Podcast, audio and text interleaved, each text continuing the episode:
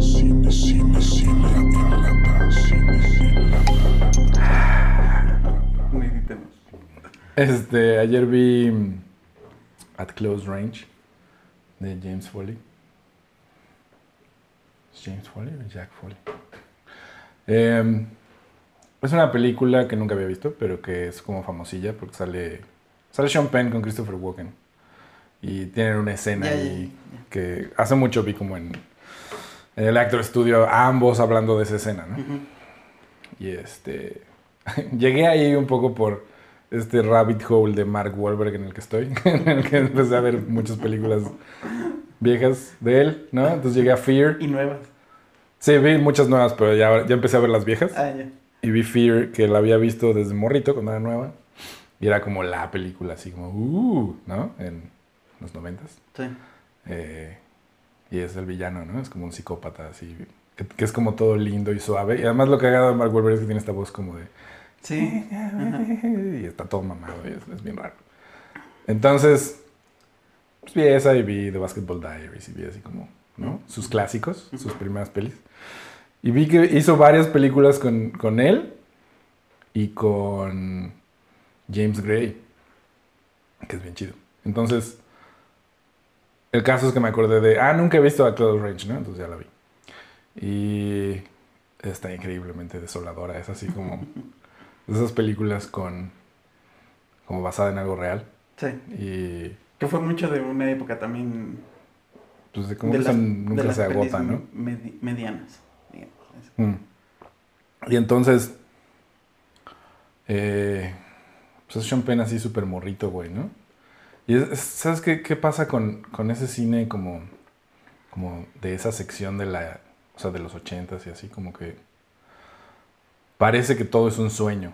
O sea, como que todo tiene un tema musical principal que está a lo largo de toda la película. Y entonces siempre es como, siempre está sonando y las elipses y todo esto pasan todo el tiempo y se está como, como que el tiempo está súper distendido, así como, ¿no? Y viene y va. Y es como un estado así medio pacheco, como Ujú. de película. Y estaba pensando como, ok, eso es...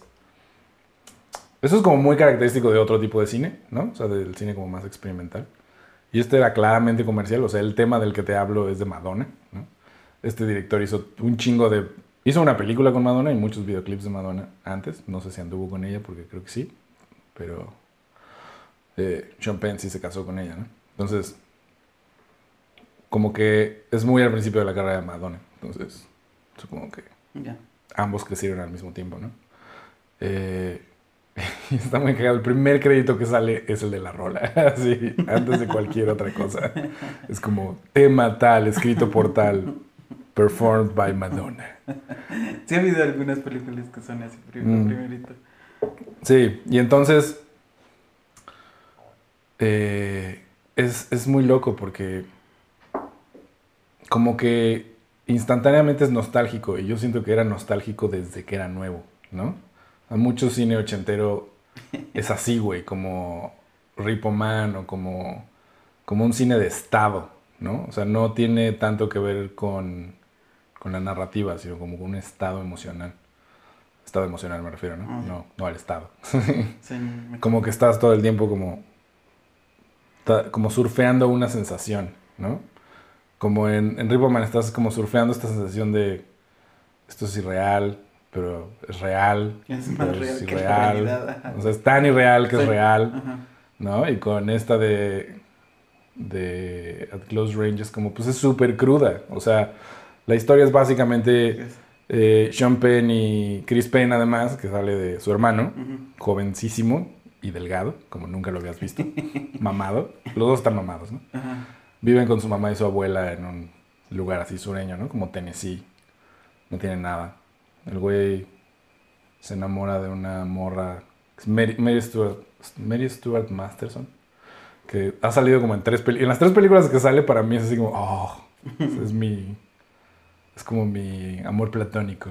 Sale en Benny and June con Johnny Depp Ya. en la que es como una enferma mental, tiene como una ya, enfermedad mental. ya Y, y salen tomates verdes fritos, que es como la novia más masculina de la pareja lésbica. Ajá. Eh, y en esta. Entonces, ah, bueno, y era una como comedia romántica en la que es como la amiga ruda del, del güey que quiere enamorar a la chava, pero eso no me acuerdo cómo se llama. Em, y entonces está como en su casa arreglando su camioneta y llega, llega un güey que lo ve y no lo puede creer. Y es Christopher Walken y es su papá, ¿no? Vas descubriendo que es su papá, que es ratero, que tiene una banda de rateros que roban de todo, ¿no? Y es como un a cool guy, les da dinero. Y este güey pues lo empieza a admirar y quiere como ser un poco como él. Y este y empieza a intentar robar y el güey le dice así como, no, pues no sé si es para ti, güey, ¿no? Mm. Y, y pues lo empieza a usar como bien culero. Y eventualmente, pues sienten como el calor, ¿no? De la policía. Los están como. Hay un güey que es este. Como chivato. Que se encuentra en un restaurante. Y, y lo matan, ¿no? Y este güey, Sean Penn, ve cómo lo matan. Y ahí como que dice, no, hay que alejarnos de este, de este loco.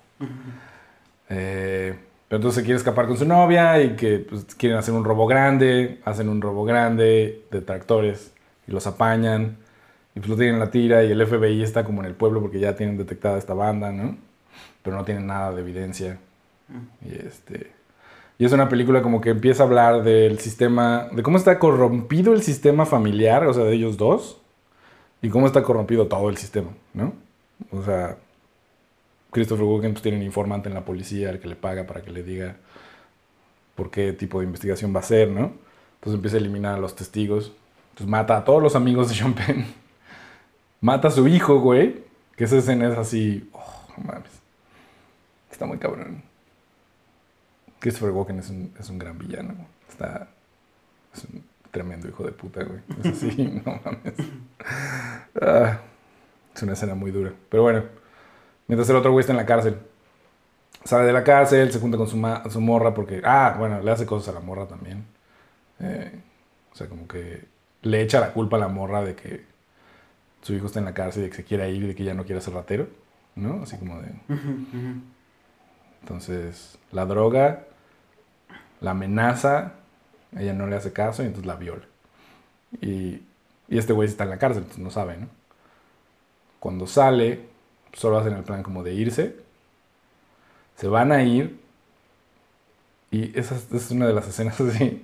Como que ya cuando ves un chingo de películas es, es raro que te sorprendan, ¿no? O sea, como que ves, ya ves venir las cosas. Dices, ay, ese güey se va a morir, ¿no? Sí. Desde la primera toma. dices, Eh. Es el amigo que se va a sacrificar. Exacto, sí. ¿Por qué, por estamos viendo a ese güey decir esto ahorita? Ah, porque algo le va a pasar. Así como que. Las despedidas. Ajá. Entonces está como empezando a. empe- Empecé a sentir así como algo va a pasar, güey. Esto está demasiado largo. Ajá. Pero justo cuando menos lo esperaba, pum, los, los balacean a los dos así a punto de irse, ¿no? En el coche. Mm. Y para la morra la matan así. Es una escena muy bien filmada. Y este güey pues sobrevive de cagada, ¿no? Y como que se lava la sangre. Es, es que todo es como una videorola así en cámara lenta, ¿no? Es como, ves los hoyos de sangre como Madonna de fondo. y entonces el güey va a ver a su papá y esa es la escena de la que siempre hablan, en la que tiene una pistola y lo está amenazando. Ujú. Y lo quiere matar, pero no lo mata. Y luego hay un juicio y así, ¿no? Pero justo en esa escena, en la descripción de, del actor estudio decía que era...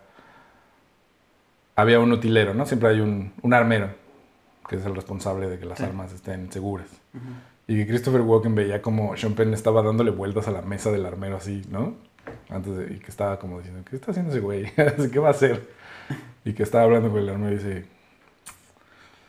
haz como que me das la pistola real, pero dame la que no es real, ¿no? Y si te pregunta, le dices que es la real. Y que entonces el güey le da la pistola, ¿no? Y van a filmar y que este güey, puso- o sea, como que vio que algo estuvo raro y fue a preguntarle y le dijo, ah, sí, trae la real, ¿no? Y así, corre cámara, acción. y el güey está así como... Y que entonces durante toda esa toma pensó que era real, güey. Órale. Y entonces cuando lo ves reaccionar, cuando le apunta en la cara, es así de... está increíble, güey. Eh, y algo que tiene Christopher Walken que siempre me sorprende cuando veo películas viejas de él. Porque como que hay un punto en el que envejeció a, a un nivel en el que ya casi, o sea, solo es él. Sí, Y es chido verlo porque es él, Claro. está bien. claro. Es otra fuerza de la naturaleza Ajá, cinematográfica. exacto. Sí, es así como, wow, Christopher Walken. Ajá. Y, pero cuando era joven sí era como... Era, eh, tiene una cara muy rara, ¿no? Es como Sí. William Dafoe, es como un güey así raro. Y, y ha tenido papeles como mucho más distintos en esa época, ¿no? O sea, como en Deer Hunter es una cosa y en... ¿Cómo se llama la de Stephen King? The Dead Zone es otra. Y en esta es, pues, es otra vez otro pedo, güey, ¿no? Es, es- es un culero así, culero. Y ¿Y esta pegó? no tengo idea. Supongo que sí, por Madonna, ah, no, no sé. Ah. O sea, sé que fue como... Es como de, de que mucha gente habla de ella en cuanto a gente que hace cine, ¿no? No sé si haya sido un éxito comercial. Pero... Pero este director pues luego hizo muchas otras cosas, ¿no? O sea, hizo el Glenn Garry, Glenn Ross. Eh, es como un director así como for hire muy, muy eficiente. David Mamet quería dirigir Gary Glenn Ross. Sí, ¿no? Porque pues él escribió y era como, no, estamos un director de verdad. Y entonces le hablaron a este güey. Y como que había una parte del cast que decía así como, no sé, ¿no? Es como un director así X. Ya. Creo que Alec Baldwin decía eso, así como, "Eh, no estoy seguro. Pero la película está súper chida. Está muy chida. Y sí. está muy bien realizada, como en el sentido de que siento que como que si eres muy profesional y no tienes estilo, entre comillas, sino Ujú. como que te adaptas a cosas, Sí. hay como una especie de... Eh, ese güey es como, eh, no es Tarantino, ¿no? O no es Nolan o quien quieras. Este, no es Fellini. Así de- pues no, güey, pero, pero filma muy cabrón, o sea, como... No sé cómo ponerlo, porque luego vi, hizo El Corruptor con los noventas, Chow Yun-Fat y Mark Wahlberg. Y pues toda la película está filmada completamente diferente. Está filmada como se filmaba en Hong Kong, ¿no? Mm. O sea, justo la, la vi. No la, me acuerdo que la empecé a ver de morro cuando era nueva y me dio hueva porque esperaba otra cosa. O sea, esperaba que fuera película hongkonesa tal cual. Y pues ya teníamos directores hongkoneses en Estados Unidos, entonces como que se, se sentía que podía ser algo así. Ujú. Y pues no, como que era otra cosa. Y, y ahora que la volví a ver, ya con ojos como más distanciados y menos juzgadores, está bien chida. Y es como, ah, este güey agarró todo ese estilo y lo, lo hizo como a su modo, ¿no? Entonces se parece un chingo en muchas cosas, como en los lentes angulares y en la velocidad y en la iluminación así como caótica y las balas y todo este pedo. Y no tan tripié y así. Nada. Y luego leí una cosa que dijo que estaba aburrido de su estilo, que sentía que era muy by the book y muy así como predecible. Y entonces le propuso estas cosas al fotógrafo que era un español y que pensó que el fotógrafo lo iba a odiar. Y que al contrario, ¿no? Que dijo, ah, no mames, de huevo. Y es una película súper, mu- con mucho más dinero, ¿no? Y pues lo que, lo que encontré como en común de él y de James Gray, que James Gray es como más chirris, es como más artista, entre comillas. O sea, es el de Ad Astra, que tú amas, por ejemplo. Pero sus películas que son, parece que van a ser como de una cosa, tonalmente, y, y son como, no sé, son como sinfonías. O sea, vi esta de eh, The Yards, ¿la viste? Mark Wahlberg, Joaquín Phoenix, James Caan, eh, eh, Charlize Theron, y es como, igual es en los noventas, un pedo así. Eh, James Caan es dueño como de una empresa de trenes y Joaquín Phoenix trabaja para él como ahí, on the side. Mark Wahlberg acaba de salir de la cárcel y no habló, eh, ¿no? Por algo que nunca sabes qué es, pero tiene que ver con ellos, con los morros. Ujú. Y es como de, no, güey, apreciamos lo que hiciste, te vamos a conseguir trabajo, no hay pedo. Sale Faye Donna, güey. Su mamá es esta Ellen Burstyn, o sea, es como, así como un pinche cast súper cabrón, güey. Está filmada ma- así, pero, güey, es, cada plano es increíble. ¿no? La es como la velocidad exacta. Tiene un pedo como de, de cambiar la luz, o sea, como de que se encienden y se apagan las luces en muchos lados. Como que hay un pedo de luz en Nueva York y se va la luz. Y luego en, la- en muchas locaciones como naturalmente se va la luz, ¿no? Como que pasa un avión o pasa el tren y así, y eso lo utilizo mucho como narrativamente, que es maravilloso. Y es muy drama, es como, es como Shakespeareana un poco. ¿no? O sea, es como estas traiciones así gigantes y... o sea, es como muy dramática, pero como... Sobria, raro, ¿no? O sea, como que siempre que veo películas pienso, ¿cómo sería esto en México, no? O sea, ¿cómo sería esta escena en la que a la mamá le da un infarto porque llega la policía a buscar a su hijo, ¿no? Llega una redada a las 3 de la mañana y pues ese güey no está. Y ella así le da un infarto, ¿no? Ujú. Y así como, no, la señora tiene dolores en el pecho, traigan a los paramédicos, no sé qué, ¿no? Y luego el güey va a verla y está ella como en casa de su hermana, así, y él la visita, empieza a llorar. Y es como, dije, güey, más Mark Wahlberg puede actuar, güey. Así de, estoy muy sorprendido. No sabía todo esto. Porque como que en Boogie Nights es, es él, ¿no? Un poco. O nos hacen creer. por lo No parece, ajá. Pero acá es. Lo que pasa es que en sus demás películas, en las más nuevas, sigue siendo como ese tono que es como que entre comedia y. Es como un güey cagado, pero también está medio loco, ¿no? Ujú. Pero acá es. Casi no habla y. Bueno, la ve, ve a su mamá y se pone a llorar así, ¿no? A decirle perdón, sé que no soy el hijo que querías tener. Y ella nada más lo ve y se pone a chillar. Y eso es como. mega dramático, güey. Pero. ¿No? No sé, como contenido. Y esa también la. Esa es la que dices que volviste a ver. No, esa tampoco la había visto. Ah, Vi como siete películas que no había visto de Mark Wahlberg. entre la línea Mark Wahlberg y luego James Foley, Ah, ya. ¿no? ya. Este, sí, fue como una rama, sí, gracias a Mark Wahlberg.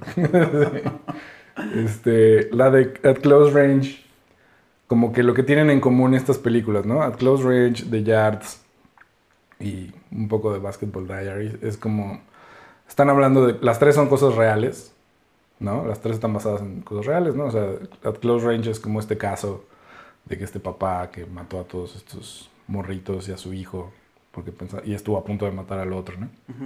Eh, The Yards es como estos güeyes que hacen trenes o que trabajan en los trenes, eh, sabotean los trenes de otras empresas para que a ellos les den las concesiones, ¿no? Entonces a eso se dedica Joaquín Phoenix, como a sabotear los, los trenes de la competencia. Mark Wahlberg quiere ir ahí como a ayudarle y algo sale mal, o sea, como que dicen, no, esos güeyes ya nos pagaron más los otros y entonces ya le voy a hablar a la policía. Y como que Joaquin Phoenix no sabe qué hacer y lo mata, güey, ¿no? Y llega un policía porque pone la alarma. Y Mark Wahlberg acaba de salir de la, de la cárcel y ve a este poli que se lo empieza a putear de la nada. Y se defiende y le rompe el hocico y se va. Entonces queda un cadáver y un policía puteado, en coma. Y así de, ¿qué vamos a hacer, no? Y pues es como, güey, el sospechoso, cuando. Si ese güey despierta y- e identifica a tu sobrino, porque es sobrino de- del personaje de James Caan, Ujú. vale, verga, ¿no? Entonces este güey se va, Joaquín Phoenix dice, no, yo lo arreglo, pero entonces cuando James Caan le pregunta quién mató al güey, pues Joaquín Phoenix dice, no dice nada, pero todos interpretan que fue el otro. Entonces le echan todo el pedo a este güey. Entonces lo van dejando solo, solo, solo hasta que pues, les, les, les da la vuelta y se los chinga. Pero al final es político. Se trata como de, de cómo, cómo vas conociendo la corrupción dentro del sistema, ¿no? O sea, como de toda la gente a la que estos güeyes eh, sobornan para poder hacer el business. Y cómo todo está arreglado. Porque todo el pedo es porque la empresa de la competencia tiene el 10% asegurado porque es una minoría, ¿no? Son latinos. Entonces ese es como el pedo. Y estos güeyes son como italianos, ¿no? Pero tienen, o sea, hay una parte muy chida como hacia el final en el que Mark Wahlberg se entrega, hay una como audiencia, ¿no? Está toda la gente ahí, está el jefe de la policía, güey, está el, el como alcalde, está como toda esta gente importante y todos están adentro de una sala negociando con dinero cómo, qué- cómo vamos a hacer que este güey no sea el culpable para que no se vea mal esta empresa, ¿no? Así como... Y al final sale el pinche alcalde diciendo, no, no, después de una exhaustiva este, investigación, llegamos a concluir, este güey no tiene nada que ver, ¿no? Entonces, ah, no mames. Paralelamente, este, Joaquín Phoenix, que ya está desesperado porque ya lo abrieron de todo, y ahora él va a ser como él. Va a ver a su ex prometida, que es Charlize Theron, que es como la hija de James Gunn. Bueno, es, es- es su hijastra. Se pelean y la mata, güey. Por accidente, ¿no?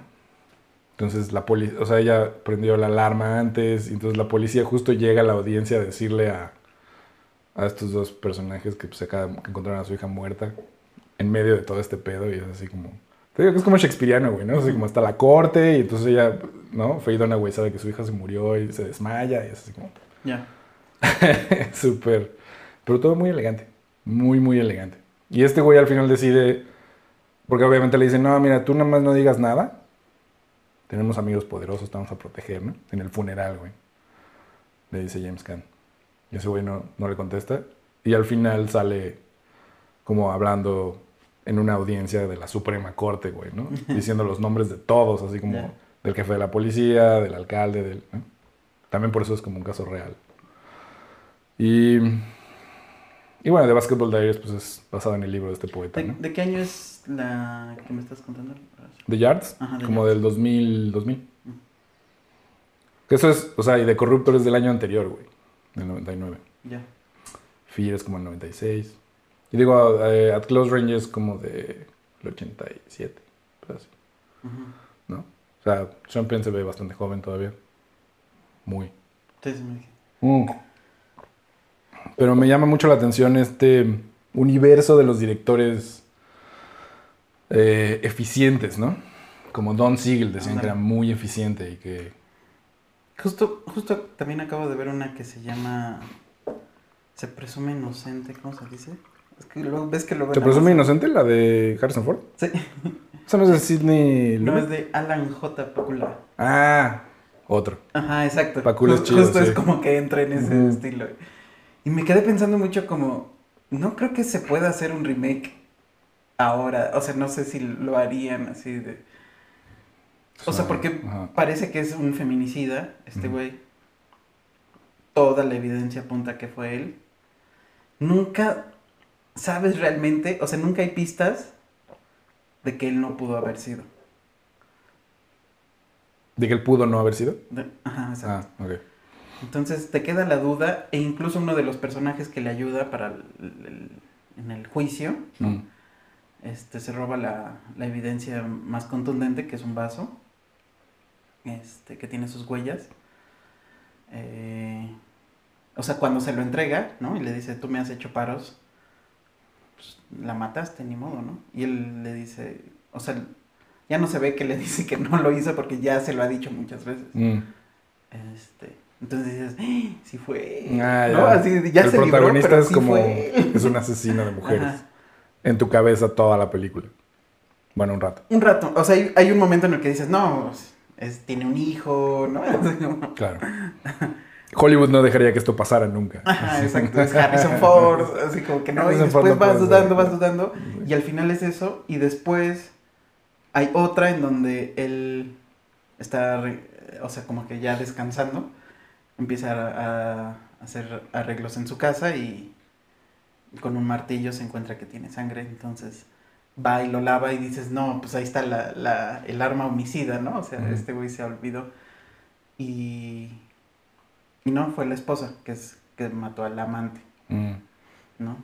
Esa es una película también, ¿no? Al revés. Ajá. Otra. La de Michael Douglas. Sí, Y- este crimen perfecto, ¿no? ¿Cómo le pusieron? Ah, no. Sí, ese es un remake de Hitchcock. No, la... No, perdón. La de Richard Gere y tu novia. Esta mujer súper guapa. La de... La de... Rumblefish. Ah, Diane sí, Lane. Diane Lane. Y un como latino. Hot. Ah, sí, cierto, sí. Sí, más o menos. Que él es el amante de ella y luego... Sí. Y también es, y también justo es curioso porque también pensé como de, esta es una onda de estado y medio shakespeariano en un caso de asesinato, pues de suburbio. De no estado sé. te refieres de mood. Ajá, exacto. Como que todo es muy... muy Sí, sí, sí, no, no hay nada flash y nunca hay escena. O sea, en algún momento dije, ¿pasarán en flashback esa escena o no? Sí, no se trata como de saber, no es el caso, ¿no? O sea, como de resolverlo ni nada, sino es como cómo se siente. Sí. Y, y justo en el, en el juicio se va desenmarañando como corrupciones de, de la fiscalía. Ah, porque él, él es fiscal. Y bueno, obvio, al, al estar acusado, pues no puede estar en ese caso. Entonces, pues lo persiguen sus amigos rivales fiscales y su jefe, o sea, y empieza... O sea, por eso es que lo dan como inocente, porque estos güeyes al ser corruptos y, y tirar evidencias y así, pues el juez se da cuenta y dice, no, o sea, también te quieren a ti Chingar. chingar y es obvio que, que no fuiste, ¿no? Claro. Y. Y realmente nunca. O sea, hasta durante toda la película. Hacen como. Como que no, no dice si fue o no fue él. O sea, no dice soy inocente, soy inocente. sino- Sí, sí. No es como que te estén tratando de decir de qué se trata todo el tiempo, exacto, exacto, exacto. Ajá, eso Sí, me gusta mucho problema. como de ese tipo de cine. Sí, me, me suena a que entra en esa categoría. Sí, justo es como puro estilo. Que no es puro estilo, porque la parte narrativa sí, sí está ahí, sí, sí te enteras qué pasa, ¿no? O sea, sí. Pero es como más sutil, no, no es tan como. Siento que hay como más respeto por el público en el decir, bueno, ellos pueden como entender, güey, ¿no? O sea, les voy a poner estas dos, tres cosas y ya van a decir, ah, claro. No necesito. Esto de en, en At Close Range, cuando es el juicio, es, es bien raro porque como que empezó el juicio y dije, no mames, va a empezar, a, a veces como la segunda parte de la película. Ajá, ¿Sabes como que que les vemos juicios. y encantan los juicios, güey, ¿no? Así de, ah, ahora es donde viene la tesis de la película y por qué estos son buenos y por qué estos son malos. Ajá, sí. Pero lo, que, lo único que sucede es que, bueno, es, es el único que está vivo es Sean Penn, de todos los involucrados de su lado. Y está ahí su papá y sus compinches, que uno de ellos es su tío. Y este y justo le pregunta un abogado, este, ¿quién es esa persona? ¿Usted cuál es su nombre, no? Brad, no sé qué, Brad Jr. ¿Y a quién hay un Brad primero, Brad señor, no? Sí, ¿quién es? ¿Está aquí? Sí. ¿Y quién es? Y entonces el güey se caga, o sea, se ve que está cagando de miedo, ¿no? Y dice, es mi padre. Fin. Madonna. Es curioso cómo me quedo pensando como eso de los juicios y, y cómo funcionaría en México, eh, tanto en películas como... Sí, porque aquí no hay, ¿no? O sea, no así. Exacto, es que los gringos tienen como esta onda de hacer show de cualquier cosa, o sea, ellos hay canales este, de juicios, si hay uno famoso lo siguen y son interesantes, ¿no? O sea, hasta Sí, como punto, cuando ves pero- el de, el de OJ. Ese es, el, época, ese es así el prime time, ese es el Avengers de, ¿Te de acuerdas de- el Avengers, güey. ¿Te acuerdas del docu este de Lucía Gajá? El de Desde Adentro, ¿sí? Ajá. Ahí pasan partes del juicio, ¿no? Que son güeyes leyendo mamadas. Ajá, es aburridísimo, güey. Nada. O sea, en el sentido como justo anti-cine gringo, ¿no? O sea, no es para nada como ellos lo pintan. Exacto, sí. Ellos vuelven épico todo, sí, totalmente. En México podríamos hacerlo así también, ¿no? O sea, como volverlo épico. Lo que pasa es que aquí como que hay mucha conciencia de nuestro... O no sé si conciencia, a lo mejor eso es una mala palabra, pero hay como mucho humor hacia nosotros. Sí. Es como que... Bueno, también es clasismo. O sea, viéndolo bien, ¿no? Como cuando hablas de... Si pones en una película la visita al MP, hay una sobreexageración como de la parte de clase, sí. ¿no? Ahora, yo he estado en MPs, ¿no? Por cosas culeras, o sea, me robaron un coche, estaba como, ¿no? Levantando denuncias. sí. Y está de o sea, es, es lo peor, güey, ¿no? Son los peores burócratas del mundo, ¿no? O sea, Sí, pero además pues sientes que estás rodeado como de criminales todo el tiempo, o sea, esa es la otra, ¿no? Se supone que estarías en un lugar seguro, porque es la policía, y es donde se levantan denuncias, pero sientes como, no mames, todo el mundo que está aquí está torcidísimo, güey. Sí, sí, sí. Entonces, oh, no. Y digo, me han ofrecido de todo, o sea, saliendo del MP, ¿no? No, también una vez me arrestaron por beber en la calle cuando era adolescente. Es como era menor de edad, te dejan ir. Este, pero pues mis amigos mayores de edad estaban allá adentro y, y salió un judicial diciendo, tú consígueme 5 mil baros y los saco. Pudiste haber caído. Pude haber digamos. O sea, Me ayudó la pobreza, ¿no? Tenía, o sea, era imposible que consiguiera 5 mil baros. Fue así como, apenas si juntamos entre el otro güey y yo como exacto. 20 pesos para el taxi. era en esa época en la que 5 mil pesos te sonaba así. Sí, era algo, puedo comprar un coche. Cuando tengas 5 mil pesos. Además te iba a aplicar la de llegas con 5 mil pesos y dices, no, por cada uno. Hijo de la... Y se lo queda, ¿no? Entonces, Sí, sí, sí. Bueno, pues saca uno, aunque sea, no, todos o nadie. Y así. La madre. tus amigos ya salieron. Sí, Exacto. Esto es rutinario, nada más nos dejaron la noche. Sí, Me iban a levantar cargo. Llegó una de sus mamás a decir, a decir que lo quería que adentro. Así Tú, déjenlo ahí, que se vaya a la verga. Y así como se empezaron a gritar. No. Eh, Pero, sí, como que, O sea, inclu- bueno, ¿quién, ¿quién sería el nuevo? O sea, ¿quién estaría ahí ahora? ¿Quién sería como un cineasta moderno, así, como bajita la mano, que hace películas? Porque a, a la distancia es como, bueno, ok, todos estos güeyes han hecho películas buenas, películas como X, ¿no? Han hecho un chingo de tele, ¿no? James Foley dirigió mucho de House of Cards, por ejemplo. Y es como, claro, ¿no? Dirigió uno de Twin Peaks, o sea, ha dirigido como de todo, güey, ¿no? Son como muy efectivos. Dices, Ujú. ah, traes ese güey Sí. pues lo va a resolver bien, ¿no? Sí. Eh, el otro es como más autoral, ¿no? James Gray. O sea, porque hizo esta, hizo la otra de, de Mark Wahlberg y, y Joaquín Phoenix que no he visto, que es como siete años después, que también es como Sí. de mafia. Y pues Ad Astra y otras dos que son así como, no me acuerdo cuáles. Es que creo que es eso, como, como que está muriendo ese cine y cuando, o sea, cuando empieza, ¿no? Este, pues es como más independiente, pegan y los, luego, luego lo suben, ¿no? O sea, uno pensaría que, este, ¿cómo se llama? El que también me gusta mucho, Denis Beniville. O sea, también empezó como con cine, pues ahí más o menos este chiquito, Sí, dramático, bueno. Ujú. Y cada vez es, denle más dinero a este güey, ¿no? Denle más. O sea, incluso hasta se nos olvida, pero Nolan también era así, o sea, Following y Memento. Y pensarías que se que podría haber quedado por ahí, pero no, escálalo a Mm. Batman. Y Sí, escálalo. las, las, las Wachowski también, Ujú, o sea, como que hicieron sí, Matrix. todo, todo es escalado, escalado, que es escalado. chiquita para lo que uno cree. Ujú, Y de, bueno, y antes de eso fue Bound, que era más chiquita. sí. Y de pronto, ¡ah! Pues hasta los mexicanos. Cloud Atlas.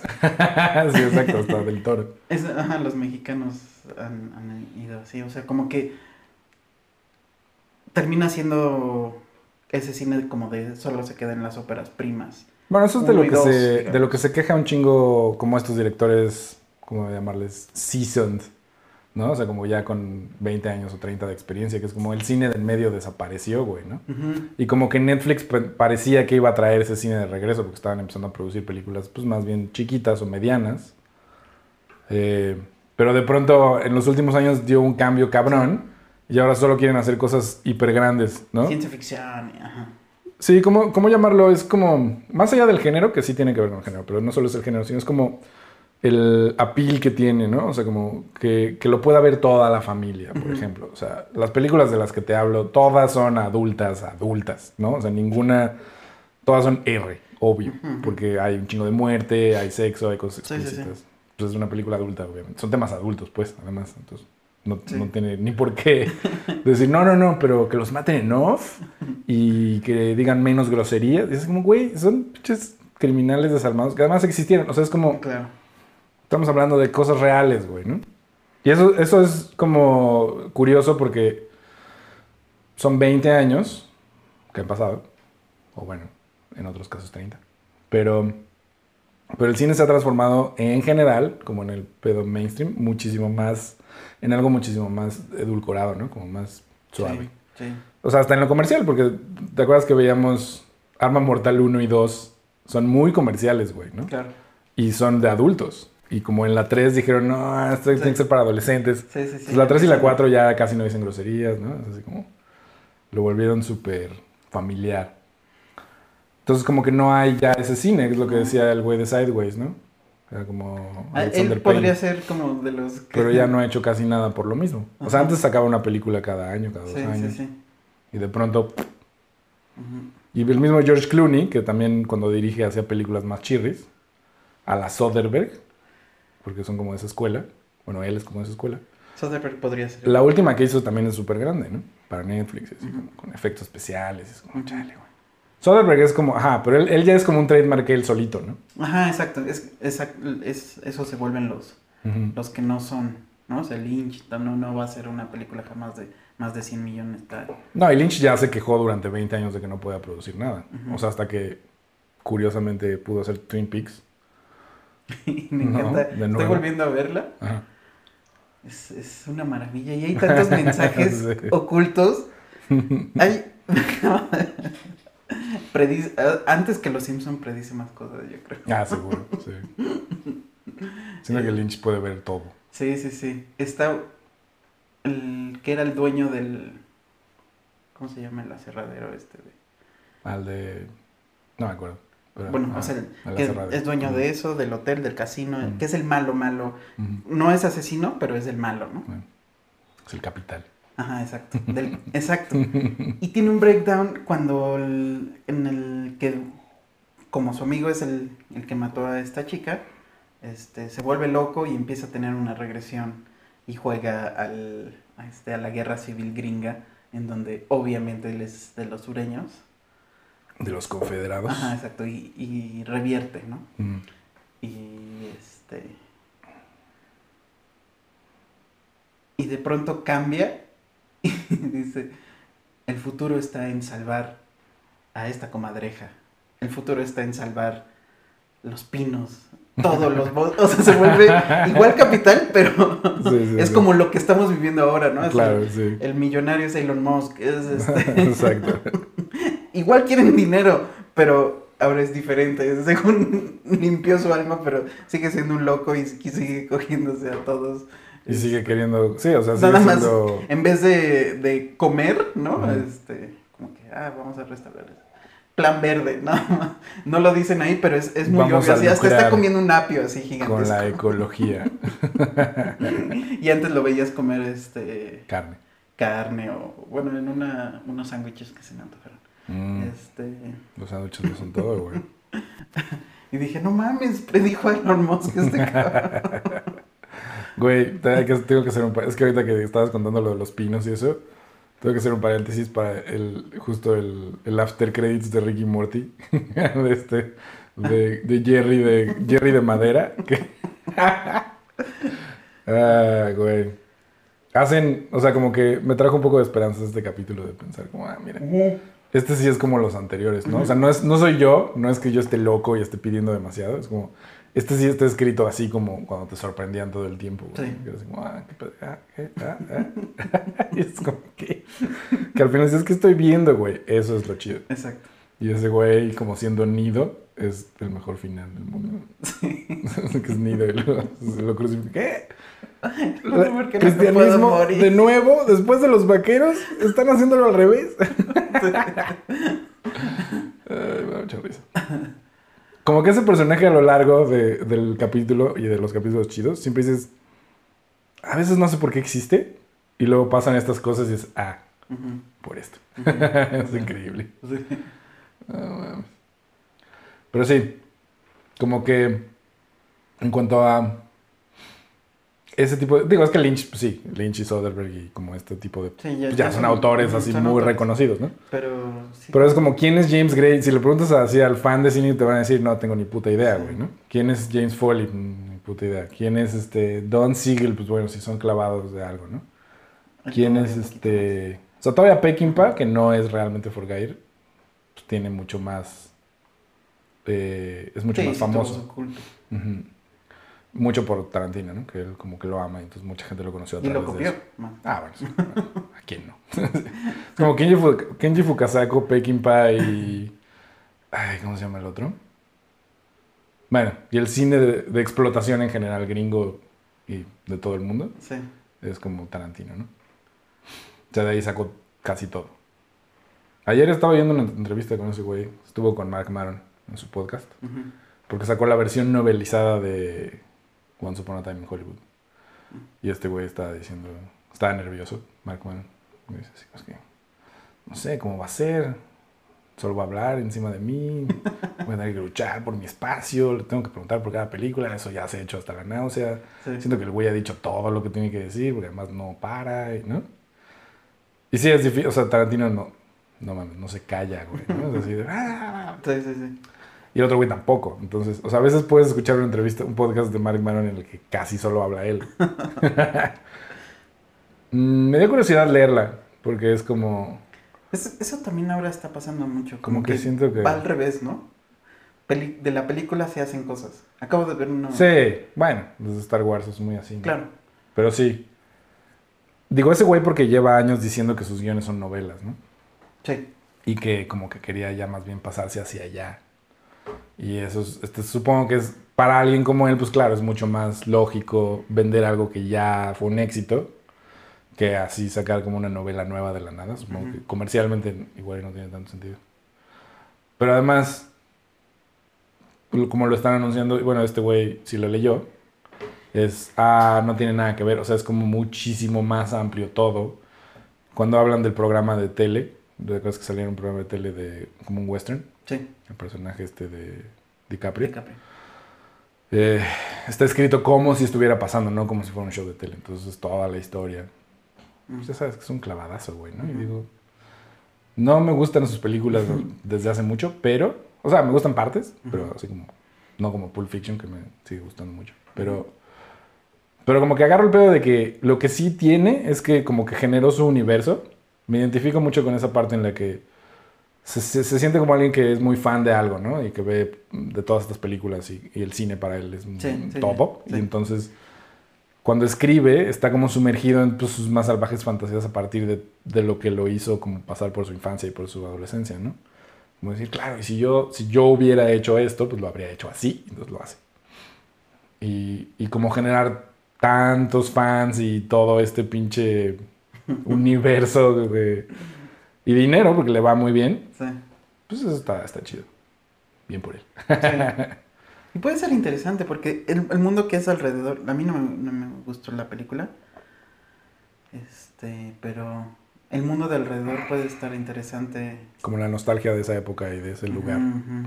El personaje del, del que es el productor, que es este, ¿cómo se llama? Pacino. Ah, sí, no sé qué tanto hablen de él. Pero O sea, puede ser. Sí, ese, ese personaje es interesante. y, y se nota, ¿no? O sea, Y saber más sobre el de Brad Pitt, ¿no? Porque aquí nomás lo ves como ser violento. Y, y, o sea, todo el tiempo está como poniendo esta cara. Y eventualmente es violento. Fin. El de DiCaprio tiene mucho más cosas cagadas. sí. Es que, güey, sí tiene un momento que me da mucha risa, que es como, no dejes que te vean llorar los mexicanos. don't, don't let me cry in front of the Mexican. Sí. Pero se siente, a lo mejor eso es lo que pasa, se siente incompleto. ¿No? O sea, es una película de tres horas, o bueno, dos horas y cacho, y es como, a lo mejor necesitaba ser de nueve, güey, ¿no? Así para que vieras todo. Se supone que hay un corte de siete horas, una cosa así. Puede ser interesante eso. Hay muchos que he, he pensado eso, como Ujú. Ahora que también quería como distraerme, vi, empecé a ver Transformers. No son para mí, ya. creo que renuncié. ¿Viste la uno? Vi la 1 y la 2. Ah, ok. Y este. se siente que no está acabado algo. Así Mm. como, como que todo el tiempo es caótico, todo el tiempo tiene que correr, nunca hay una pausa. Es como. Pero siente que le cortaron cachos grandotes Sí, sí, trama, sí. güey. Así como Pero que... incluso hasta el, ¿Mm? el mismo estilo, como que hay mucha elipsis dentro, ¿no? Así como están aquí y luego Ya están hasta ya están hasta acá, ya están hasta acá, ya- o sea, como es raro. No, no, no. Pues está, está clunky. Te digo que es como que el güey toma decisiones así nada más por la acción, ¿no? Como de montaje así. Bueno, pero aquí es donde dicen esto y donde pasa esto que luego explica lo de, no, no, no importa, pero aquí brincan en paracaídas, hay que ponerlo de los paracaídas, güey. Sí, sí, sí. Incluso cuando son las explicaciones, como que dices, bueno, me van a explicar y voy a entender bien este pedo de los robots. Y pasa algo que no termina en la explicación, entonces es como... Y no está completa nada más. En el principio había nueve autobots. sí. entonces, ¿y por qué? ¿Por qué había nueve o qué? Dígame más. Lo que se me hace cagado es como que llevan No. al extremo lo gratuito. Pero siempre lo tratan de explicar, güey. Es como una especie de muletilla. Es como, si no lo explicaran, si fueran más como los japoneses que les vale verga explicarlo y es nada más, solo está pasando y de pronto llega un güey vestido de rana que por alguna razón es un dios. y dices, ok, Sí. ¿no? Chido. Sí, puede ser, puede ser. Pero no, no, no, de verdad. Seguramente creo que sí, 40 minutos de esa película son de gente hablando, explicando cosas. ¿No? Cuando si vieras de pronto, ah, hay unos robots gigantes, ah, hay unos robots gigantes malos, ah, ¿no? Y es como, pues, ¿qué importa de dónde vienen, güey? Con las tortugas niña pasa lo mismo. Es como, ¿para qué lo explicas? Explícalo. Justo vi la 2 de las tortugas ninja. Mm. Y esa, esa sí sentí que. que ¿Esa está mejor que la 1? No me acuerdo. Siento Sí. que la 1 estaba de hueva porque salían muy poquito. Sí, sí, sí, sí. Mm. En, en eso sí es más cine chatarra, pero del que puedo disfrutar como que es más tranquilito. No sé. Es menos- El otro no dura como tres horas y media No de- entendí nada. Es- todo el tiempo hay ruido, así como que me Es un sentí comercial viejito, así de, del "Ay, ejército, No estoy güey". entendiendo. ¿Quién es ese personaje? Así, ¿Por qué Megan Fox no puede correr sin que la agarren? No, Exacto. No, no podía dejar de pensar en eso. Esta no es. Es que Esta la no 3 es en la que es así ridículo, güey. En la, en la 2 también sucede. Está No, no, sexual. en la 3 es ridículo que, que, que pasan estas cosas como que no tienen ningún tipo de origen ni seguimiento ni nada. O sea, que están pasando, tienen un plan, ya sabes cuál es el plan, van a entrar a una ciudad, no sé qué, y de pronto de la nada aparecen unos Navy SEALs así de dentro del, ¿no? Y empiezan a hablar y dicen, sí, sí, ¿no? Así como si todo el tiempo tú tuvieras que haber sabido que esto iba a pasar, pero nadie te dijo, güey, ¿no? Y es porque, claro, hubo una escena en la que explicaron eso que les valió verga y ya no existe, güey. Sí, no, acá te digo, el Megan Fox es tan objeto sexual que, que hasta un robot se la jompea así en la pierna a uno de los chicos. Ah, sí. O sea, es como... y eso sí, ya ahorita. Digo, y también me, me sorprendió eso que con las tortugas ninja es como, güey, creó el mismo universo. O sea, se siente que... Podría pasar en el mismo lugar. Ajá, exacto, solo repite Megan Bueno, y son la misma marca, o sea, sí podría pasar. Sí, en sí, sí. O sea, incluso, incluso hay este un guiño de... en- hay un como Juguete. desfile de... Mm. Transformers. Mm, Ajá. de- no, bueno, no es de Transformers, es de Halloween. Mm. Y hay uno disfrazado de Transformer. Y le hace puñal. Sí, pues es que es como la ultra explotación de, Sí, sí, sí. de las, ¿cómo se llaman? IPs, Ándale. ¿no?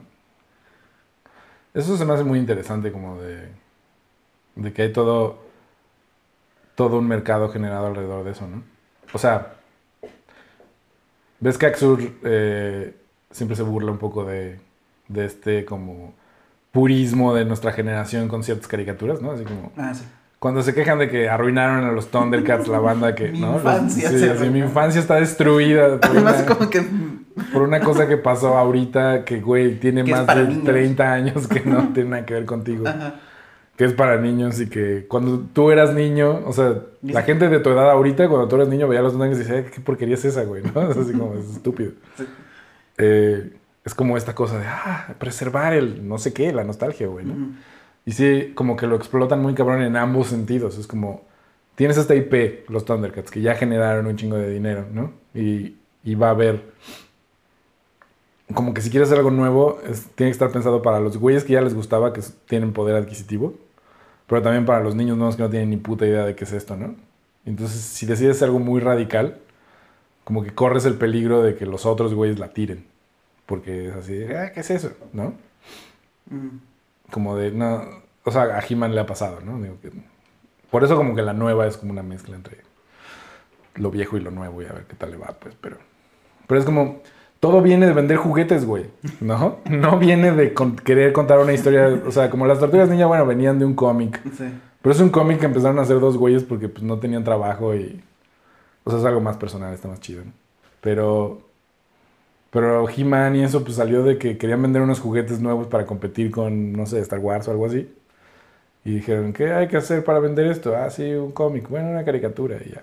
Sí, sí, sí. Y es como, ah, fue al revés, güey. Yo toda mi infancia pensé que había sido como primero la caricatura y luego los juguetes, güey. ¿no? Como Star Wars.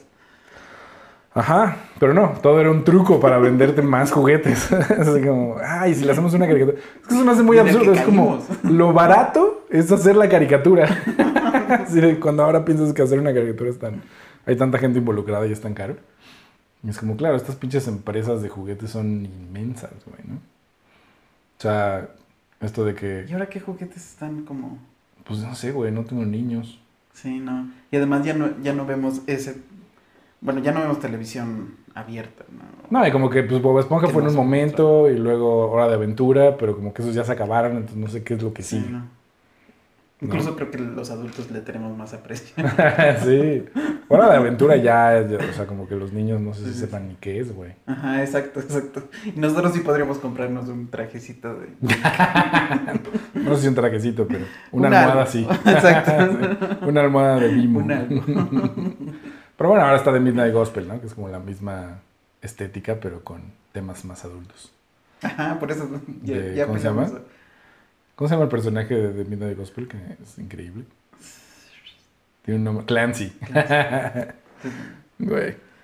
Si pueden escuchar el podcast de Don Cantrosel, que es el creador de esa madre, escuchen. Está muy cagado. Cuando vi Fear. ¿tú la viste en su momento? ¿O la viste alguna vez? No, ¿Nunca la viste? no. Es una película muy noventera. Está chida, güey, ¿no? La verdad es que, o sea, digo, está bien, ¿no? Es como una película muy de su época, pero... Es como esas tenía películas el- que... el CD en soundtrack. Ah, sí, de Bush. breathe in, No sé por qué. breathe out. Pues era muy. Era cuando Bush era famoso. que duró nada. Pero estaba bueno el soundtrack, güey. Em, no, pero es como una película que sí, con celulares así como que pues, tendrás que reescribir muy cabrón, ¿no? Así como muchas cosas, o sea, cosas culeras pasan porque nadie tiene un celular a la mano. Y es como Pero eso pasa solo hay ¿no? teléfono. Pues depende. Eh, Siento que todavía no se aprovecha eso. Sí, ah, exacto. Eso es justo lo que estaba pensando cuando la estaba viendo. Que era como, güey, a una hora, como que se siente como que mejor ni los meten, ¿no? Sí. Y cuando los meten mucho, a veces jalan tanto que ni siquiera se siente real. Es raro, güey, ¿no? O sea, como. Usas tu celular para absolutamente todo, Todo. ¿no? O sea, es parte de tu mano sí. ahora. Y como que siempre veo que lo utilizan, sí, en películas como sobre adolescentes, ¿no? Así como. Pero tuitean cosas o algo así, o, o es como en, en Sex Education, está bien usado más o menos, ¿no? Como de que hay una foto de una vagina de alguien y entonces todo el mundo la tiene instantáneamente, ¿no? En tiempo real. Y, claro, así sería. ¿no? Sí. Pero aún, aún ahí no se usa todo el tiempo, güey. Aún ahí tiene estas como muletas de que el güey le habla a la morra y le deja un mensaje que es así como, manda un texto, güey, ya, ¿no? O sea, como todo se habría solucionado si les voy para allá. Sí, sí, sí, exacto, exacto. O sea, Sí, cuando, cuando tienen que tienen un problema de cómo resolvemos. sí, cuando los mete en un aprieto es como, ay, no mames. O sea, el celular te saca de muchos aprietos, entonces te meten otros. A lo mejor habría que. Sí, como que todavía. yo supongo que es como que la gente que está escribiendo y así, como que generacionalmente no nació ya con un celular en las manos, pues como nosotros, ¿no? Sí. Eh, aunque lo usen un chingo y demás. Pero en donde. ¿Te acuerdas de esta película de, de Noah Baumbach? De Ben Stiller y ¿Adam Driver? Naomi Watts, ajá. Sí, When We Were Young. sí, muy bueno. que la nueva generación, según ya no usa teléfonos, porque, ¿no? O sea, como que tenía sentido en ese momento que existiera esa banda y es como, esta banda no existe.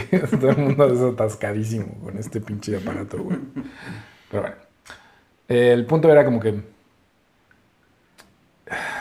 Reese Witherspoon era muy joven, ¿no? Se veía muy niña.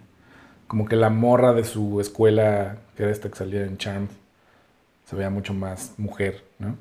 Y Reese todavía parecía como, como que la ves y dices, ah, sí, sí iba en, las, en la prepa, güey, ¿no?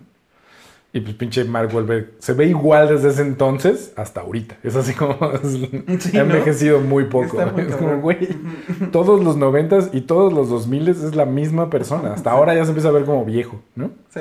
Pero pues ya tiene 50, o así, va a cumplir 50. Y este. Y era como, pues este, este güey es un señor, ¿no? Este, que la va a ver a la escuela y así. Y lo que se me hizo muy chido, que no recordaba, es. En esa época, primero, pues no sabías quién era ese güey, ¿no? O sea, salvo que estuvieras conectado con la cultura gringa, pues sabías que era Marky Mark and the ¿no? ¿no? Que era como un raperillo ahí, un delincuente juvenil, drogadicto que hacía anuncios de Calvin Klein, pero como que nadie tenía referencias de él aquí, según yo. O sea, yo cuando vi a ese güey fue así como, "Pues, ¿quién sabe quién es ese güey? Está cagado, tiene una cara rara, ¿no? Porque no es, no es como galán, es como, solo está muy mamado, pero no. Y este, y es muy dulce. Eso es algo muy chistoso, güey, que es como, tiene esta voz toda dulce y es como toda amable. y Así como, buenas tardes, señor. De pronto, y de pronto hace ahí, ¿qué hace? se empieza a pegar así en el pecho. Porque el papá de la morra lo amenaza con un dedo así. Entonces se hace un moretón para que la morra piense que su papá le pegó. Y está increíble. Y es como. Como que parece un momento muy noventero de, ah, está loco, pero no, tiene, todo tiene un plano. ¿no? Y luego se tatúa su nombre así como con una pluma, ¿no? Que no me acuerdo cómo se llama. Nicole. Forever. Sí, así como, como en la cárcel. Eh, tiene momentos muy campy, así como chistosos. Ajá. Eh, pero algo que me gustó fue como que sí hay mucho de la perspectiva como del despertar sexual de una morra de esa época. Bueno, de esa edad, ¿no? Como si está más desde el punto de vista de ella. Que es como, pues, ¿cómo no le va a gustar ese güey que, ¿no? Es más grande, está... La trata súper bonito y está súper mamado, y tiene- ¿no? Y es como... Ves a los de sus compañeros. sí. Sí, sus compañeros son unos pues, tetos así, ¿no? Y este güey es un hombre, es como, pues claro, güey. Y el güey además es lindy, es perfecto, güey, ¿no? Así para afuera, así. Habla con su hermanita, y con su madrastra y con, ¿no? El único que sospecha es el papá, pero pues está todo este pedo de que el papá está celoso porque en realidad, este, está enamorado de su hija, ya sabes, ¿no? No está padre. Pero, güey, ya no ha hecho villanos desde hace un chingo. Como que hizo dos, ¿no? O sea, hizo este y... El de, el de Basketball Diaries. es- no es que sea un villano, pero pues es un ojete, ¿no? Sí. Y ya. Todos los demás son buenos. Y no solo son buenos, son héroes. Entonces es Sí. como... Verlo de así de, de ojete estaría chido, güey. Porque es muy bueno. Es que ahora, o sea, güey, es que en el presente incluso los villanos ya son los, los héroes, ¿no? Lo que pasa es que, sí, también creo O que sea, es algo personal, como, que eso es más bien de lo que quería hablar, es como cuando tienes como creador, tienes como un compromiso ético con algo, ¿no? Eventualmente, bueno, siempre, aunque no sepas, pero es como tienes una especie de, eh, ¿cómo se llama? Brújula, ¿no? Así como, ah, esto está bien, esto está mal, si lo pongo de esta manera se puede entender esto y eso no me gusta, ¿no? Como, y hay otros que eh, vale, vale. ¿no? Entonces, bueno. Y ese güey como que en esa época, y se sabe mucho, como que le valía verga, y pues, ¿no? Tu- tus pedos raciales de que golpeó a unos coreanos, y como en la época en la que hizo de Basketball Diaries y así. Y luego se reformó, dejó las drogas y ahora es cristiano, ¿no? Y es muy cristiano, entonces todo el tiempo habla de eso. es como... Hay una parte, por algunas cosas que he visto y así, siento que es como de esta banda que es un poquito gay y como que usa el cristianismo para no ser gay, algo así, ¿ya ¿sabes? Como se reprime. No sé por qué me da esa impresión, pero creo que fue por esa entrevista con... ¿Cómo se llama este inglés que tiene un talk show gigante? Graham Norton. Graham Norton. Ajá. ¿Viste? Cuando fue con Graham Norton y se puso bien pedo y se sentó en sus piernas y le empezó a tocar los pezones y así. No. No. es muy raro. Mm. Pero es así como. Qué manera tan extraña como de. O sea, como que solo haces eso si estás como pasando por algo difícil, güey, ¿no? Digo, no sé, no importa. El, ca- el caso es como que cambió la forma en la que hace películas. Es un güey que desde muy joven como que agarró el pedo del business y produce un chingo de cosas. O sea, produjo Boardwalk Empire, ¿no? Para, con, con su socio, este Steve Levitan, y con Scorsese. Sí. Y ha producido pues, un chingo de cosas. Y la gran mayoría de sus películas las produce él. Como que hubo un punto en el que dijo así como, eh, no voy a hacer este tipo de películas porque eh, voy a hacer solo las que yo quiero, ¿no? Y entonces todo está dirigido como hacia ese tipo de discurso. La última que vi que existe, que no la he visto, es este, como que es un papá, como todo masculino, ya sabes, eh, como siempre, pero su hijo es gay y entonces lo, lo bulean en la escuela porque es gay y decide este güey como salir a caminar en protesta por todo Estados Unidos, como en el, sea, supongo que es una historia real, ya que como el 90% de sus películas desde hace 10, 15 años son historias reales, entonces, ¿no? Como que tiene un compromiso así como moral, Mm. se siente como cristiano con ciertas cosas, ¿no? Y tiene su restaurante y es así como es un güey muy... Entonces, como hay muchos directores o creadores cinematográficos que son así, ¿no? Es como del toro, pues solo hace cierto tipo de películas como que de cosas que le interesan, ¿no? Del fantasía y no sé qué. Y está muy comprometido, por ejemplo, con no hablar de... Sus películas tienen cero contenido sexual casi siempre, ¿no? Digo, a veces tienen, pero en general está como muy disminuido, ¿no? Digo, salvo la última. pero... Se masturba. Sí. Es una película, digamos, fuera de su carácter en el sentido de cómo son las otras. Ajá. No porque él no pueda hacerlo, pero Sí. como que siempre escogió no tocar ese tema, pensando como, no, esto es una película para niños y pues mejor no hablar de eso, güey. ¿no? O sea, como con Pacific Rim se enamoran estos dos personajes y es como, son soldados, el mundo se está acabando, güey. No van a coger, no mames, ¿no? Así como, aunque sea pueblo como Disney, pero algo tiene que pasar, güey, ¿no? Si no se siente muy inverosímil, como que son personajes, pues, raros. O sea, hasta en Toy Story hay pinches referencias ahí raras, ¿no? Como el señor cara de papa con Barbie y Ken, y, o sea, es como... Pero es bueno. que estamos tan acostumbrados también, es como otro tema, ¿no? Pero, Mm. Este, si se presenta un hombre y una mujer, o sea, como que va a haber romance ya, o sea, no hay duda de que a lo mejor le cuesta un poquito más. Sí, es como, ah, este es el romance. Ajá, exacto, a lo mejor le cuesta un poquito menos. Eso Por está chido cuando que, que ya no rompió- haya, ¿no? Ajá, exacto. Por eso cuando rompió 500 días de Soma, o sea, hay gente que no lo puede superar, ¿no? O sea, Sí, como, tiran ¿por qué vi esta película? Ajá, le tira Ella es una esta culera. Sí, exacto. Como de, güey, así es la vida, ¿no? O sea, ¿cuántos novios has tenido? O sea, no- Ajá, no sí, hay gente que no va a querer contigo nunca. No es que tengas nada de malo, solo no le gusta. Exacto, y fue un momento y ya, punto. sí, pocas, pocas es cuando... Bueno, pero sí tiene que ver con eso, porque es como, claro, la persona que hizo esa película, que no me acuerdo cómo se llama, esto es como algo que seguramente pensó que era importante decir en algún nivel, ¿no? Es como. ¿por qué existen todas estas comedias románticas en las que nunca se habla desde este lado? Sí. Y es como eso, o sea, la, la- la parte como de discursiva de... Es como más claro cuando ves a alguien que tuvo un discurso una vez y luego lo cambió completamente porque cambió su vida por otro lado, ¿no? O sea, como... eh, como Jackie Chan, todas sus primeras 30 años de películas tampoco había sexo, todo era casi comedia. La violencia era como de una manera más inocente, o sea, muertos, muertos hay pocos, ¿no? Casi no hay sangre. Todo es como hacia la comedia y el slapstick. Y, Sí, sí, ¿no? sí, la acrobada. Ajá. Y de pronto esta última, en la que, bueno, no sé si es la última, pero una de las últimas en las que es como matan a su hija, unos, un bombardeo mata a su hija Ah, y, sí, no. y el güey se vuelve como malo. Oh. Está chida. Sí, está chida. ¿Cómo se llama? El... no me acuerdo. No. Pero es un Jackie Chan viejito. Y eso es Jackie Chan viejito puteándose al servicio secreto irlandés. Sí. Pero bueno. y como que el tipo de cine que haces tiene que ver con, pues mucho contigo y con tu vida y con tu, sí, con tu ideología. Viendo The Basketball Diaries era como, ese güey solo había hecho videoclips casi toda su vida, el director, y creo que después solo volvió a hacer otra película. Y sus tres películas, las únicas películas que ha hecho, todas tienen que ver con las calles y con el crimen y con la vida como, como la desesperanza de ser pobre y nacer en estas ciudades gigantescas, ¿no? Las adicciones y las pandillas y como que... Hay varios autores así que me gustan un chingo, ¿no? Como que siempre son como de Nueva York y tienen como que ver con eso. Eh, y es como, claro, pues no puedes irte tan lejos de... Bueno, puedes, pero él no. Sí, tan lejos de tu... de lo que eres, ¿no?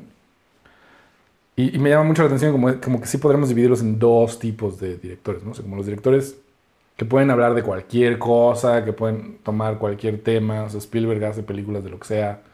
Todas tienen que ver con él, pero todo tiene que ver con, con su manera de ver el cine, ¿no? O sea, todo es narrativo así gigante, como épico, Sí, sí, sí. histórico, judío, ¿no? Y hay otros que siempre hacen cine mucho más como personal. O sea, Scorsese, aunque ha hecho películas grandes y chiquitas, todo es personal, todo tiene que ver con su barrio, todo tiene que ver con cómo creció, casi todo. Sí. O sea, Silencio y La Última Tentación de Cristo también, ¿no? Es como la parte católica de su, de su cultura, pues. Supongo que la que menos tiene que ver con él sería como Kundun y La Edad de la Inocencia, Chance, Ándale. ¿No? Que son como cosas así. Ah, descubrí el Tíbet. y... Lo descubrimos con él. O sea, bueno, No. Una generación, sí, Una supongo. generación. Pero, pero sí, como...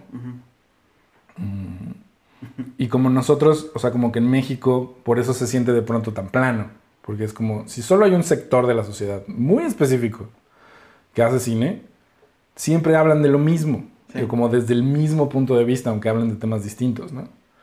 Es como...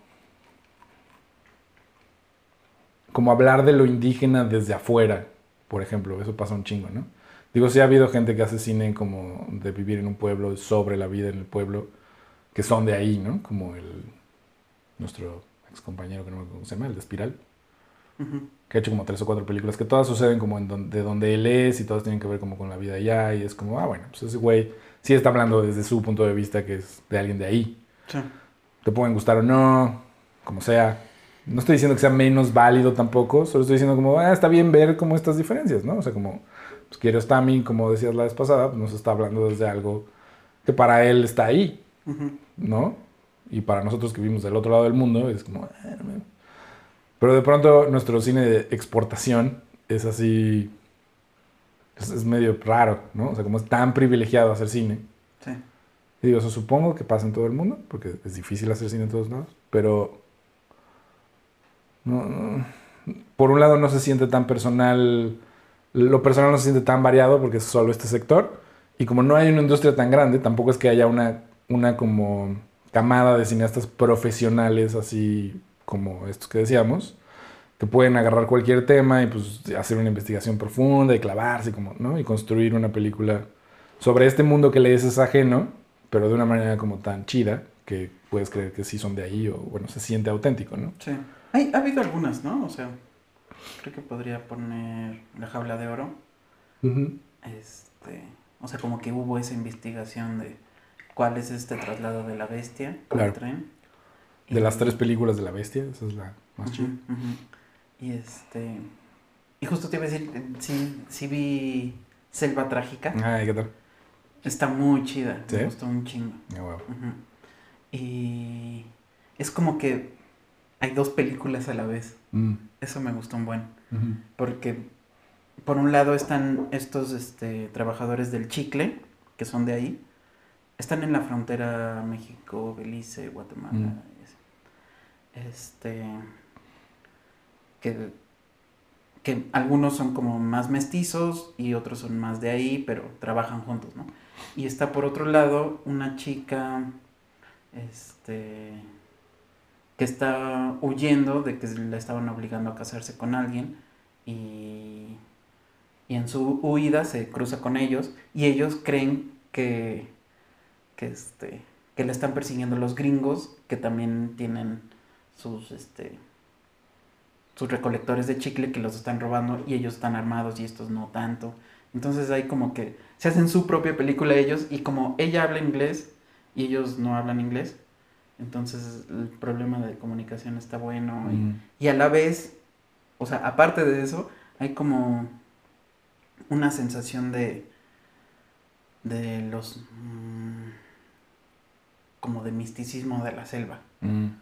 Que, que está narrado por uno de los personajes de, de los recolectores de chicle que es nativo y, y, este y cuenta como estos mitos y, y todo eso de, de que la misma naturaleza pone orden y, y así y castiga y, o sea y hay que respetar y bla bla bla y este Que es como esas tres superpoderoso, ¿no? ajá exacto como- están como esas tres líneas Mm. no de, de thriller de Sí. de De thriller, pero también como de algo regional, ajá exacto de la cultura mexicana. Y a la vez épico, sobrenatural, místico. Bueno, ni siquiera es cultura mexicana per se, ¿no? Como Sí. la cultura de, ese, de esa zona del mundo.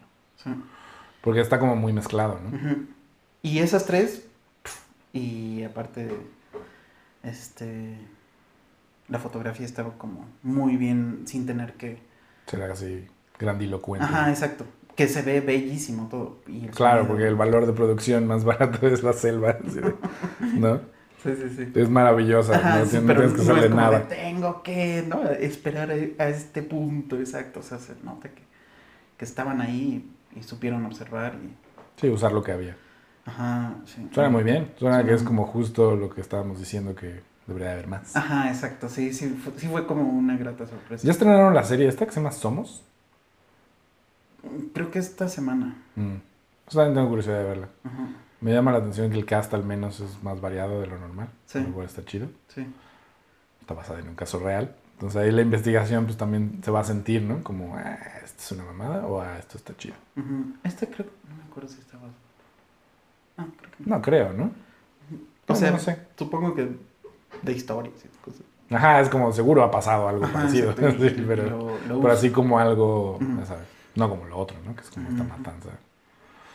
Sí, pues véanlas, banda. Están en Netflix, ambas. Díganos qué piensan. Cine mexicano contemporáneo, series mexicanas. Eh, pero, bueno, a- a- está chido como saber que eso está pasando, ¿no? O sea, esto pasó. Digo, sabemos que esa película no la produjo Netflix, pero la compraron como, como si ellos lo hubieran producido. O sea, para ponerle el sello, lo cual supongo que te da más dinero, no sé. Pero la serie se supone que sí la produjo Netflix. Eh, pero justo estaba leyendo un artículo de un güey. No algo cómo se llama, pero es, es un productor, escritor, actor negro. Que, el que hizo Blackish. ¿Topas Ujú. Blackish? Sí. O- y, y tenía una serie ahí que se llama Hashtag Black as Fuck. Ujú. Eh, y pues tenía un contrato millonario con Netflix de- para hacer series y como... Y, y justo escribió que no sabía cómo salirse y que, que Netflix se había convertido como en el CBS del streaming, ¿no? O sea que, que como que no querían hacer cosas muy edgy ni nada, sino querían hacer cosas broad para todo el mundo y que él les, les traía proyectos que él quería hacer y pues no les interesaba y más bien lo contrataban para hacer otras cosas. Y que por eso como que ya no quería estar ahí. Y luego llegó Fox o alguien así. No, Fox es Disney ahora, ¿no? Ah, llegó al, ah, este, Viacom y le quiso comprar como el contrato y ya se salió y pasó otra cosa. Pero sí me quedé pensando en eso, como que al principio, hace cinco años o menos, se sentía como, ah, Netflix está haciendo cosas chidas y ahí vive Noah Baumbach, ahí viven los Duplas y de pronto, ¿no? Como que puede haber un nuevo A24 en Netflix o como un nuevo cine en medio, ¿no? Como con temas más variados, más adultos, no sé qué. O sea, un Code James era como, ah, no mames, neta. Ah, claro, es Netflix. Y es así como, güey. Ujú. ¿Y no? Irishman. Sí, y nada, ¿no? Y de Irishman, pues de hecho, o sea, la siguiente, la de. De Killers eh, Flower. ¿Qué? ¿No? Ah, la que está haciendo las cosas ahorita, pues ya no la está produciendo este, este Netflix, ¿no? Sino es Paramount. Entonces, como. pff, qué raro, güey. O sea, como pensar en que ese pinche cine siempre es el más difícil de conseguir dinero para hacerse, ¿no? O sea, porque estos güeyes además estamos diciendo, pues, son los nombres grandes, ¿no? O sea, es como Scorsese. Digo, este güey que no me acuerdo cómo se llama, no, no es que el problema soy yo, o sea, si es un güey muy conocido. ¿No? Digo, si le pagaron 100 millones de dólares por sus, ya sabes cómo se llaman estos contratos de First, first Watch, no cómo se llama, Sí. como que todo lo que se te ocurra primero lo tienen que ver ellos para ver si lo compran o no. Y no Baumbach y este, ¿cómo se llama? Este, los Duplas y la chica china, la de que ya no, no se lo compraron, pero querían comprarle la peli esta de, del funeral de su abuelo, Mm, ¿cómo se llama? De Farwell. De Farwell, pero ella cómo se llama, no, ni idea.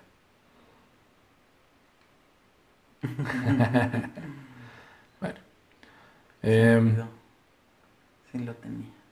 Sí, en México no sé, o sea, está chido ver eso, porque habíamos visto hasta ahora y nos quejamos mucho de, de las comedias románticas, series de como románticas en las que todo el mundo es este publicista. Entonces está chido ver como que estas no son así. A ver con qué sigue Amazon, ¿no? A ver si ya sacan la de los zombies, que se supone que, supongo que la van a sacar en algún momento, güey, ¿no? Sí, No sé, ya lleva rato. Sí. Pues filmaron en el 2019, ¿no? Creo que sí. Que pandemia también. Todo lo- Pandemias. Sí, güey. Ah, viste que Chayo comentó en el canal que ella tenía historia, una historia. ¿Era en el metro o en el camión? De que se puso a cotorrear con un güey sordo que le regaló un chocolate al final, ¿o qué? No, unas pasitas. Y me quedé pensando en, en eso, como cuando escribimos Mundo Mierda. Ajá. Eh, que teníamos estas miles de anécdotas de, o sea, como o cosas que nos habían pasado, cosas que habíamos visto, o cosas que habíamos visto y nos habían hecho imaginar otras cosas, ¿no? Así como sobre la vida en la ciudad y sobre mm, las fantasías que pueden pasar, como la- con la canción de, Rod- de Rodrigo de... eh, ¿Cómo se llama? La que usábamos para el intro. ¿Del metro? Ajá, pues la que habla de que va al cine y se sube un camión. Ah, sí, este. Ratas de ciudad. No, no, no. No. Rata, no, no me acuerdo. Pero bueno, ahorita se los vamos a poner aquí. Este, gran rola. Sí. En la que, o sea, si la escuchas la letra es como, pues la de haber escrito en los 80, ¿no? O sea, o en los 70, pero bueno. Cuando la cantaban en los 80. Y es como, la ciudad puede seguir siendo esa misma cosa, ¿no? O sea, no, no suena como, ah, ya no es así. No, sigue siendo idéntico. Sí. Subirte al micro sigue siendo idéntico. Sí. La ciudad sigue siendo así como, esos pinches monstruos, ¿no? Está como zombies y como... Este, Siempre puede pasar algo. Sí, que fuera de lo normal, pues. o sea. Pues se siente como una. Ajá, como una épica fantástica, ¿no? Así de. Como el Señor de. O sea, como salir en el Señor de los Anillos, así, camino a Mordor. ah, la ciudad. Y viendo The Basketball Diaries pensaba en eso también, así como. A dos horas hacia mi pueblo. Ajá, como. No, pero estos güeyes que viven en, en el Nueva York, ese que todavía era el sucio, el de los noventas, para atrás, que era como muy peligroso y lleno de drogas, prostitutas y demás. Porque ahora se supone que es como. Digo, nunca he ido, ¿no? Entonces, todo lo que sé lo sé a través de las películas. Sí, imaginario de Nueva York es Sí, increíble. es increíble. es así, has visto un chingo de cosas. Ajá. Pero sí, como que en los noventas, pues Giuliani limpió y. O sea, a finales de los noventas. Y como que a partir de los 2000 para acá, pues ya es como un Disney World, ¿no? Digo, eso también me ha dicho gente que vive ahí. Y que es como, no, pues antes, güey, en todos lados había. Era peligroso, ¿no? O sea. Y, y se ve, o sea, en las películas se nota cuando ves Midnight Cowboy o Taxi Driver o Los Sí, sí, sí. Guerreros o, o hasta los The Basketball Diaries o el, el principio de Spike Lee, o sea, todo se ve de la verga. y luego es así como, ya en la época de Sex and the City y como, bueno, es Manhattan, ¿no? Pero en la época de Sí. los 2000, pues ya ves películas que pasan en Brooklyn o en el Bronx o en Harlem y es como un poco más este, limpio. Mm, hasta en la de Chris Rock, ¿no? En la de Top 5, Ujú. que va a ver a su familia. Esa escena me gusta un chingo. Cuando va a ver a sus primos. Está ahí Tracy Morgan. Y, Ah, sí. y que todos están haciendo chistes y todos hablan su top 5 de raperos, ¿no? Ajá. Biggie, ah, Leslie. Y como que el cine ligero pero profundo, que es una mezcla, no sé si es muy gringa, supongo que sí, ¿no? O sea, porque el Sí. cine como en general profundo no es ligero, ¿no? O sea, siempre es como pausado, suave. Y puede tener momentos ligeros, pero es como, como que desde que la empiezas a ver sabes, ah, esto es, no va a ser así como ligero. ¿No? O sea, me puede gustar, me puedo reír, voy a sentir muchas cosas, pero ligero no va a ser. O sea, cuando vimos la del elefante sentado, es como, esto no va a ser No, ligero. Para no. Así desde el principio. Desde que te dicen cinco horas. Oh, no. Cuatro, sí. Bueno. Pero sí. y muchas otras, ¿no? O sea, pues Wong Kar Wai es muy, es muy chingón y muy, este, como visualmente interesante. Pero no es ligero, güey, ¿no? No sé, no sé cómo decirlo. Sí, no. O sea, In the Mood for Love es así como, oh, verga.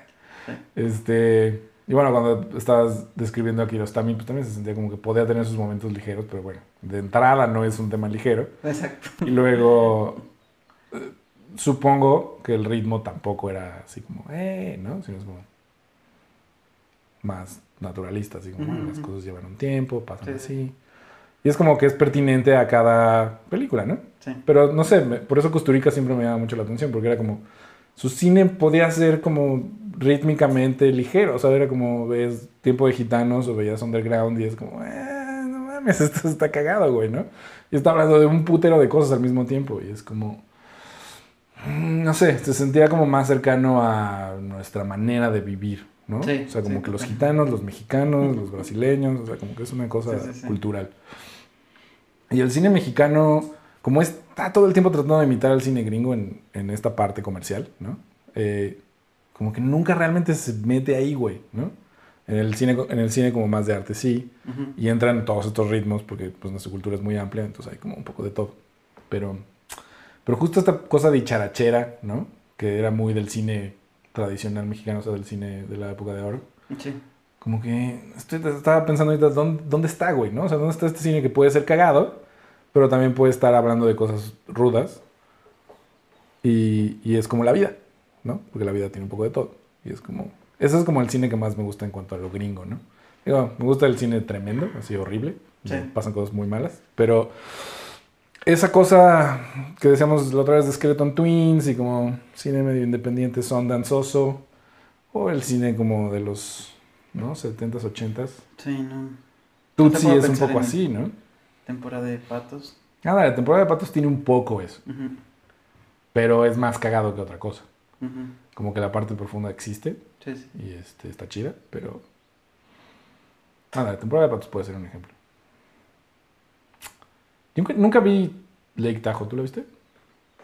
Es la que hizo después. ¿En qué? Sí. Esa no era así, ¿o sí? No, no es tan ligera. O sea, es más naturalista incluso. Mm. Como que va hacia allá. Ujú. Bueno, la que me dijiste de tiempos compartidos o tiempo compartido. ¿Es así o tampoco? No, o sea, es humor negro. Lo cual se agradece también porque no claro. es tan. Casi no hay, güey, humor negro. Ajá, es ese, como- ese es en ese sentido. Tenemos un chingo de humor negro Ajá. en nuestra cultura. Exacto. ¿Por qué no está en el cine? Eso es lo que me gustó de esa. Y que sí se siente mexicano. O sea, como que aunque te puede resonar ciertos tipos de cine y así, gringos, este, como que sí. ¿En cuanto sí estilo? Ajá. Sí fue como. Pues un tiempo compartido de México, ¿no? Está el güey que, que te hace creer coach y tal. Y los que. Ya Los de la intendencia sí son así, ¿no? Ujú. O sea, sí tienen esa vida. Varios, varios, varios puntos que, que Claro. sí le atinó y que no lo disfrazó o quiso llegar a... Ni lo caricaturizó. Exacto, exacto. Pues- Aunque el, el estilo es un poco así, o sea, Claro, no es naturalista y tal. Ajá. pero, Que pero no- sí, por eso también es de mis favoritos. Como de, o sea, de Florida Project es como naturalista. Sí. Y, y sí tiene ambas, ¿no? Tiene momentos como muy dulces y momentos como muy cagados y tiene momentos muy tremendos y tiene un poco de todo. Sí, Aunque realmente lo cagado es mínimo. sí, creo Y que no es, no es realmente ligero. Es que... No, a porque estás como- pensando como, esos niños se van a morir en cualquier momento. Sí, hay un pedófilo en el estacionamiento. sí. Esos flamingos se ven peligrosos. Ajá, sí, ahora que lo pienso. La verdad es que es una película que me gustó muy cabrón. Salvo el final. Pero todo me gustó mucho. Me gustó mucho eso. Que se sentía como. Como. ¿Sabes qué pasa? Creo que es como que tengo esta añoranza de. He vivido en muchos lugares en mi vida, ¿no? En muchos, en, en varias ciudades y en varios barrios en, en dichas ciudades, ¿no? Y he vivido como en. En muy pocas ocasiones he vivido en lugares ricos, o sea, como de colonias de bar, porque no tengo. Entonces, fueron coincidencias extrañas y creo que he vivido como en dos. Y sí, o sea, no tienen vida, nada. Todo el mundo está en su casa, todo está, ¿no? Sí. Todo es en coche, hay distancias grandes entre una casa y otra, todo es así como de hueva. Ujú. Y me, me llama mucho la atención como, como el, la cosa geográfica de cómo están distribuidas las casas y la gente y el tipo de gente que vive en distintos lugares, determina mucho como, eh, pues obviamente lo que pasa día a día, pero hay como unas dinámicas de convivencia que pueden ser muy cagadas o que pueden ser muy interesantes dependiendo del tipo de lugar, ¿no? O sea, como las unidades habitacionales de la Ciudad de México tienen una dinámica así que siempre me ha interesado mucho, ¿no? Y que siento que no hemos visto en cine casi nunca. Eh, y bueno, como crecí ahí en mi infancia, siempre he querido ver más, ¿no? Y hacer algo con eso. O sea, como pues, tus vecinos del edificio, tus vecinos de la unidad, los coches, el pedo del Los espacio. de la colonia que le. Sí, que ni es una colonia, pero es como, ajá, o sea, es como sí es una colonia porque pues es tu colonia, pero no es como el barrio, como en la obrera, que pues es la calle, güey, ¿no? Sí. Que también es interesante y es otra cosa, pero, pero acá es como, claro, la tiendita, eh, pues es un güey que puso una tiendita en la sala de su casa y está abierta la ventana y pues compras ahí, pues desde ahí ves a su jefa viendo la tele, ¿no? En el sillón y, y pues a veces no está porque está en el baño, es como, no hay oxos, no hay nada, solo hay eso. Claro.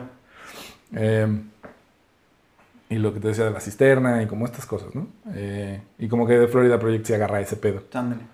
Eh, que siento que la película que vimos de Iria no, no agarra ese pedo. O sea, de la vecindad. Como que se siente muy raro, se siente forzado. Sí. Se siente que sí, pero no. O sea, como que se siente que hay una que dinámica. agarró personajes, ¿no? Ajá, y los puso ahí y que dijo esto me interesa, pero no se siente real en el sentido de pues, vivir en una vecindad tiene una dinámica sí parecida, pero por alguna razón no se siente tan verosímil. Por eso es, este momento de los zapateros que te decía, esa es la mejor Esa es la de mejor parte, película. sí. Y está súper chido esos personajes. Están, son muy reales, o sea, sí, sí hay ese tipo de discusión El entre papá padre e hijo, ajá. este, dedicados un- única y exclusivamente a trabajar, ¿no? Exacto. Y a vivir, pues, pero, pero como que sí se sintió así de, ah, y dame más de eso, ¿no? Como- Sí, Como- de esta cosa como... ¿Tuviste sucios, malos y feos? De... ese nombre. De Ettore Scola, no, ¿no? Ah, es una película, creo que es ochentera, como italiana. me gusta mucho. Y son unos güeyes que viven... Son pepenadores, creo. Eh, pues es gente como muy pobre, pero entonces viven en un lugar muy, todos hacinados, ¿no? Son una familia muy grande. Entonces vive pues como el protagonista que es un güey así todo detestable, ¿no? Eh, se está cogiendo a la esposa de su sobrino. ¿no? Tienen como una serie de enredos así, pues muy italianos, muy católicos, muy, muy parecidos a México. Es una película Sí. muy divertida. Porque además todos son malos. entonces, es como no hay a quién irle y entonces pues es el que te cae mejor, güey, ¿no? Claro. Y es un poco como que se siente desde adentro, como que justo, no sé, no se sentía clasista porque creo que es como, no los está juzgando, solo está diciendo, pues así somos, ¿no? Es como si él, el mismo director, fuera parte de este círculo, güey. Y, y eso me gustaba un chingo, como sentir como que no hay un... No hay una posición de decir esto está bien y esto está mal y si haces esto, ¿no? Sino es como, pues así es la situación. Viven así, eso está pasando. Y era muy divertida, güey. Y también tenía unos momentos tremendos, muere un bebé, creo. Ya no me acuerdo muy bien porque la vi muy, muy morro. Ujú. Pero me acuerdo que estéticamente era este lugar como casi en ruinas y como con muchísima gente viviendo en el mismo lugar. Ya. Que como a las vecindades en las que he estado eh, mucho tiempo, como o porque tenía amigos que vivían ahí, o porque iba a beber ahí, o porque filmamos ahí, que son tres escenarios muy distintos. Este, esa es parte de la dinámica, que todo el mundo está encima del otro, o sea, hay muy poco espacio. Y todo se usa para, ¿no? Esta misma gente. Entonces, eso, esa pinche característica de vivir ahí, es fundamental en cómo todo lo demás se desenvuelve. Los conflictos que hay son mucho por eso, ¿no? O sea, como las dinámicas de... Si tú le, si tú vives una le quieres poner el cuerno, a- ¿no? O le vas a poner el cuerno a tu morra, es como... Hay una manera de hacerlo porque todo el mundo te va a ver, güey, ¿no? Y además, aunque tú creas que no te ven, seguro todo el mundo sabe. Y es como esta cosa de secreto a voces, ¿no? Sí, sí, sí. En fin. Pero estéticamente siento que tiene todas estas posibilidades. Y que lo hemos visto explorado poco. Sí. Incluso ahorita que estabas mencionando como eso que dijiste de he vivido en tantos lugares. Yo no así pero sí varios. Este también es algo que, que no se piensa mucho, como que siempre este, arraigamos a los personajes así de, bueno, y esta casa la han heredado, tal, que sí existe ese México, pero también existe otro nos hemos mudado de estas casas a estas otras, este, los de nuestra edad, este, por el pedo económico hemos este, rentado en diferentes lugares, entonces no termina siendo un personaje que luego también están como, ah, este, este güey es un típico de Polanco, este güey es un típico de Coyoacán. Es como de, pues yo viví en Coyoacán, o sea, y no soy, de, no soy el típico de Coyoacán. Que sí hay. Ajá, exacto. Sí los hay también, Y pero están mezclados, este, están todo, o sea, como que... Hay como de todo, ¿no? Siento que falta eso, e- ese, o sea, que la ciudad es así, que se va mezclando, que no... O sea, incluso los que menos se han cambiado, este, pues también su alrededor ha ido cambiando tanto que, que incluso regresar a, e- a esa casa... Al barrio. Es como de, ah, y ahora, ahora no se come aquí, ahora no sé por decir algo, no se bebe aquí. Ándale, sí. Eso me pasaba mucho cuando, cuando pasaban muchos años sin que regresara a Culhuacanes. Porque es como, pues, ¿a qué vas a ir a esa zona en la que creciste si no es, pues ya nadie vive ahí, ¿no? O sea, como, ¿a qué vas, güey? Ajá. Y me acuerdo que alguna vez tomé un camión así, no tenía nada que hacer. Y no fue hace, o sea, no fue tanto tiempo después, porque habían pasado 10 años, una cosa así. O sea, no es como que fui ahorita, ¿no? Sino tendría unos 20 y pocos. Y dije, ah, voy a ver qué pedo. Entonces, me sorprendía mucho eso, como cambió un chingo, pero al mismo tiempo es lo mismo. Y es, es rarísimo. Es así como, hay todos estos nuevos edificios y malls y escuelas y esto ya no existe y esto sí y este parque, y, ¿no? Así como, pues cuando íbamos a casa del Jesus a echar unas chelas, pues yo vivía por ahí cuando era morro y era como, ah, no mames, ahora unos bomberos aquí y hay una horrera. Y es como, antes esto no, no había nada, güey, Claro. ¿no? O sea, era monte. Y ahora veo todo esto y es como. Pero se sigue sintiendo la misma vibra, como de que aquí no va a pasar nada, güey.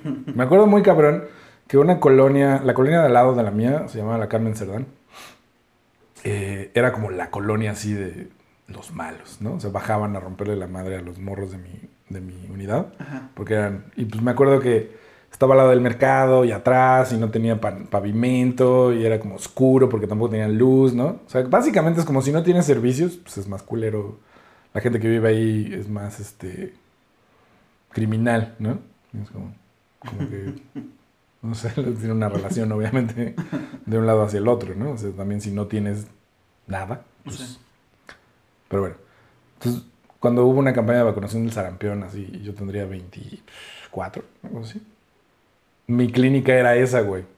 Dije, ah, no mames, voy a regresar a la Carmen Cerdán, güey. Entonces llegué y pues ya había pavimento. Eso era como la primera nueva.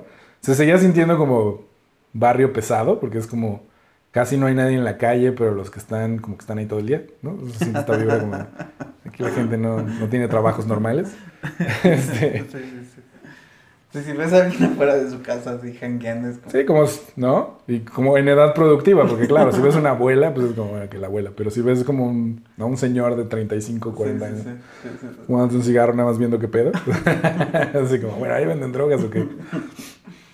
Y este, y fue muy raro, güey, y chido, y nostálgico, y, raro, porque es como, como por un lado tu vida está valiendo, o sea, ya, no existe, güey. Eso que tú creciste, eso que con lo que te identificabas ya no es. Y no es nada más el pavimento, es todo. O sea, es otro mundo. Se siente otro mundo en general, ¿no? Porque no sé cómo explicarlo, pero es como, como si vieras las ruinas de tu infancia o algo así. Es como, claro, este mercado que de, de niño para mí era esta cosa monumental y, ¿no? Laberíntica, pues es un pinche mercadito así chiquitito en el cual hay como cuatro pasillos porque no es de estos mercadotes, ¿no? Sí, sí, sí. La taquería en donde yo comía, donde probé el tepache y comía este, tacos al pastor, ¿no? Ahora es una pinche farmacia de Guadalajara, horrible, güey, ¿no? donde comía hamburguesas al carbón y estaba el Videovisión, que era como la combinación perfecta de cuando era un buen fin de semana y mi jefa estaba de buen humor y pues, rentábamos unas películas de Kung Fu, comíamos hamburguesas. Ah, ya. Ahora... Suena bien. Sí, está chido. Ahora es así, este, un pinche oxo de hueva. Y yo digo, ah, ¿qué, es- ¿qué pasó, güey? ¿No? O sea, es como, y el mundo es así, es como ahora hay oxos en todos lados y todo es Sí. corporativo y ya no es local. Eso es, eso iba. Como que eso es lo que cambió, ¿no? O sea, el que haya un puto ahorrera enfrente es como cambia toda la dinámica de todo, güey. O sea, para ir al súper, mi jefe y yo teníamos que irnos pues hasta el gigante este de Zapamundi, ¿no? Ya en Coapa. así sí, como, era todo un viaje, güey. Pues valía- como era tan lejos, era como, bueno, un pollo Creo que rostizado. todavía los camiones dicen gigante o ya no. Sí, y Zapamundi. El Zapamundi es así de lo poco que queda de esa época. Y ahí en ese estacionamiento había una feria. O sea, es como. Eso ya no pasa, güey, ¿no? Es un mundo muy distinto. Y cada que lo veo me llena de nostalgia, así como, ah, no mames. Porque hay barrios que no cambian tanto. Yo creo que siento que la obrera no ha cambiado tanto, por ejemplo. No, o lo adaptan. Digo, ya hay Oxxos. Ajá, pero tiene mucha más vida, ¿no? Sí, incluso en el Oxxo hay un personaje que. Claro, lo los oxos se adaptan al lugar. güey. Está todo el tiempo escuchando trap y así. Y está Mm. bailando y es un güey que se pinta las uñas de ¿Afuera? rosa. No, adentro. Ah, o sea, ya, el ya, que te atiende. Tiene su estilo de, de atenderte, de cobrarte. ha de tener TikTok, güey. Y, y así como de, ¿quieres este, el papel? O sea, como que no sigue las reglas normales. Ya, ya. No, porque es un oxo de la obrera. Ajá, exacto. como que, como que digo, ah, no, este güey está chido. Sí, ahí más bien como que lo corporativo se tiene que adaptar al barrio, porque el bar- la cultura del barrio es muy fuerte. Sí, porque ahí siento que siempre ha sido igual. Digo, no, supongo que ha cambiado, ¿no? Pero es como, sí. pues sigue habiendo tianguis en la calle, la banda está en la calle siempre, Sí, ¿no? sí, sí. Todo lo que consume está en la calle. Incluso hasta ha crecido el tour gastronómico de Bolivia. Claro, porque ahora se volvió de moda. He visto en, en TikTok muchos güeyes dicen, no, en la obrera en tal taquería. Y dices, ah, sí. Entonces, son- y, y eso es lo que pasa con la gentrificación, ¿no? O sea, como que van, quieren agarrar estos barrios que ya tienen vida y tienen cultura propia. Y como, supongo que ya ha habido cafecitos, hipsters y como que han estado tratando de poner este tipo de negocios nuevos. Sí. Ha habido No. intentos, porque Sí. incluso hasta fui a uno y que me gustaba el café y ya desapareció. Bueno, es que con la pandemia también. es- Sí. La vida de barrio tiene como estas miles de facetas. Y deja de barrio, ¿no? Como las películas que están basadas un poco como en su... En el lugar, o sea, como que The Florida Project es este hotel, hotel vivienda de la gente que trabaja para los hoteles turísticos. Eh, y bueno, la de... Este... Los inquilinos, pues es una vecindad. Que ya no se llamaban los inquilinos, ¿no? ¿Cómo se llamaba? Antes del olvido. Eh, de Iria Gómez. ¿Estaba en Amazon? Bueno, la vimos porque nos pasó el link, pero estuvo en el Festival de Guadalajara, ¿no? Entonces, según yo, esas eventualmente terminan en Amazon. Pero bueno, seguro la pueden ver en alguno de esos. O en Filmin Latino. Este. Y me acuerdo, o sea, la comunidad es la de Alex de la Iglesia, Sí. que pues es con el, el espacio, ¿no? Rec, los españoles. Eh, hay como muchas películas así, ¿no? Como del lugar. Digo, Alien es un poco eso, ¿no? La nave. Hay cosas del cine español que se acercan más a lo gringo por alguna razón. Mm, Por ejemplo, ellos sí tienen este show de los, de los juicios, de la prensa, de, de seguir a los casos de asesinatos, de lo, lo- lo que sea, pues. Ah, eso es porque su sistema de justicia medio funciona, supongo, ¿no? O aparenta mejor que funciona que el nuestro. Ajá, exacto. Pues porque el nuestro así... O sea, y falla también, pero finalmente... Claro, pero aquí tú no sabes nada de los procesos, ¿no? Digo, hay esos shows. El show, ¿te acuerdas que había un show en, en TV Azteca? Había un... Ah, ¿cómo se llama esta morra? Pues la que estaba casada con Epigmenio, ¿cómo se llama? Verónica Velasco. Tenía su show sobre como casos, ¿no? Y luego estaba el otro, el de No se deje. Y Ah, está ya, sí. como... Sí, sí. O sea, como que hay un, una cosa, sí hay es- ese, mm, esa narrativa, pero no, no es, no está en el cine y no es como, como lo que decíamos, ¿no? O sea, como te Sí, no. que es como, ah, un juicio, güey. Sí, incluso cuando, ahor- ahorita recordando en los tres, las tres muertes de Marisela Escobedo, este, ponen una parte de, de su juicio este, para encerrar a este güey. Eh, y es muy, muy emotivo, muy cabrón, durísimo esa escena. Pero por lo que ella trae, ¿no? Por lo que ella dice. Pero todo a su alrededor es como raro, así como que parece así. Pues en este salón y unas sillas así de plástico blancas, ¿no? Como que Es así. Ajá, exacto. Y a la vez es como... Sí, pero hay tanto proceso burocrático que aunque nos haya dicho la mera verdad, todo lo que sintió, un Mm. discurso muy cabrón, como, sí, pero no vale porque no tenemos esta prueba y that's it. Y bueno, se nota el...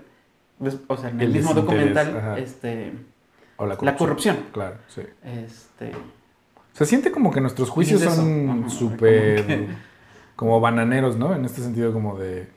Tú fuiste un careo, ¿no? En un MP Sí. cuando te asaltaron. sí, ¿Y eso qué era? Como ahí en la barrita esa que hay abajo. Como de que tú estás de este lado y el güey lo sacan de los separos y dicen, a ver, ¿es ese güey? Sí, no, ah, ¿y ya? ¿O cómo Sí. es? Sí, ¿no? Es Sí. así de, Incluso creo que a mí sí me dieron a elegir como de, ¿quieres que de verdad haya o no? ah, ¿quieres que te vea? Ajá, y yo me no. Y Entonces te este, esconden en una ventana o qué? Sí, y nada más es como volver a reconocer y volver a decir tu de- la declaración. O sea que hasta me dijeron como, tú di lo que dijiste, porque si no, hasta te espantan. Sí, si lo Te vas a cambias. meter un pedo y entonces está- Y yo así de, verga, ¿qué dije, güey? ¿No? Así como de, o sea, dije la verdad, desde que me lo estaban tomando la declaración dije la verdad, ¿no? Claro, pero Incluso el- el güey de ahí typeando era así como. Mejor di que. ¿no? Sí. Exacto, sí. Una mejor redacción, pero que cambia los hechos. No, no digas que te fuiste hasta tu escuela y te llamaron, ¿no? Di que te bajaste y. Directo te viniste acá al MP. Ajá, no, eso no pasó así. ¿Por qué? No, es para mejor. Y así de. Güey, cuando fui a... Es que no esa vez que se robaron mi coche, eso es toda una odisea. Porque me di cuenta muy temprano. O sea, como... En ese entonces vivía con Ariadne, no estábamos quedando con sus papás. Y entonces su mamá me dijo así como, ya no está el coche. ¿no? Así de- y eso de que... esa es la peor sensación. Y era... Ese vacío de estómago que dices. Y era No se va a resolver. Eran así las cinco y media de la mañana, una cosa así. Entonces me lancé en corto al MP. Estaba vacío, güey. Pues era de madrugada. Yo era el único ahí. Y entonces pasa, hay una serie de cosas. Digo, esperas dos o tres horas, pero hay- aunque estés solo, o sea, solo hay una persona de esta declaración, sí, así para mejor, todo eso que dijiste. Y luego salí y unos polis así, no, pues mira, ya sabemos dónde está tu coche, pero pues la onda es que más bien, o sea, tienes seguro. No. Ah, pues mira, contrata un seguro ahorita y le dices que todo bien y la semana que entra lo reportes como robado y nosotros te, damos, te hacemos fuerte, nada más pasamos una... Así como todo, y nosotros tenemos un, un vendedor de seguros y yo así como... O sea, voy a salir debiendo dinero, ¿no? Así porque tenía que pagar, güey. Y así, eh, yo le llamo oficial. Pero luego te entrevista un detective. Entonces el detective me bajó como a las catacumbas. Que está cagado porque pues casi no había nadie, ¿no? Sí. Eh, todo esto fue en la Venustiana. Entonces, pues ya me entrevista, le digo qué pasó, ¿no? Mi ex suegro tenía un video de los güeyes del vecino. Entonces, pues existía el video. Y, y, pues platicamos un rato y el poli estaba cagado. Era como, como dije, ah, esto es como, este es el sérpico de aquí, es como, es un detective mexicano. Y entonces me dijo, oye, ¿y tú a qué te dedicas, no? Yo dije que era fotógrafo. Y entonces así como, ah, a ver, oye, ¿puedes ver algo? Y entonces me empezó a enseñar un video donde había unos güeyes en un coche que decían que estaban... Dijo asesino en serie, eso me dijo primero. Y queremos agarrarlo, ¿no? Y luego en el coche había como cuatro personas y ya me dijo, bueno, son sicarios. es que es como, bueno, sí son asesinos en serie en realidad, o sea, Sí. no y sí, ¿no? Pero tenían una grabación del coche y no podían ver la placa, estaba muy borroso. ¿tú no sabes de un software que haya como para hacerle así, ya sabes, como el CSI de Sí, exactamente. Enhance? Ahí. y, y le digo, me preguntó, ¿tú puedes ver si le haces algo a la imagen para tratar de distinguir?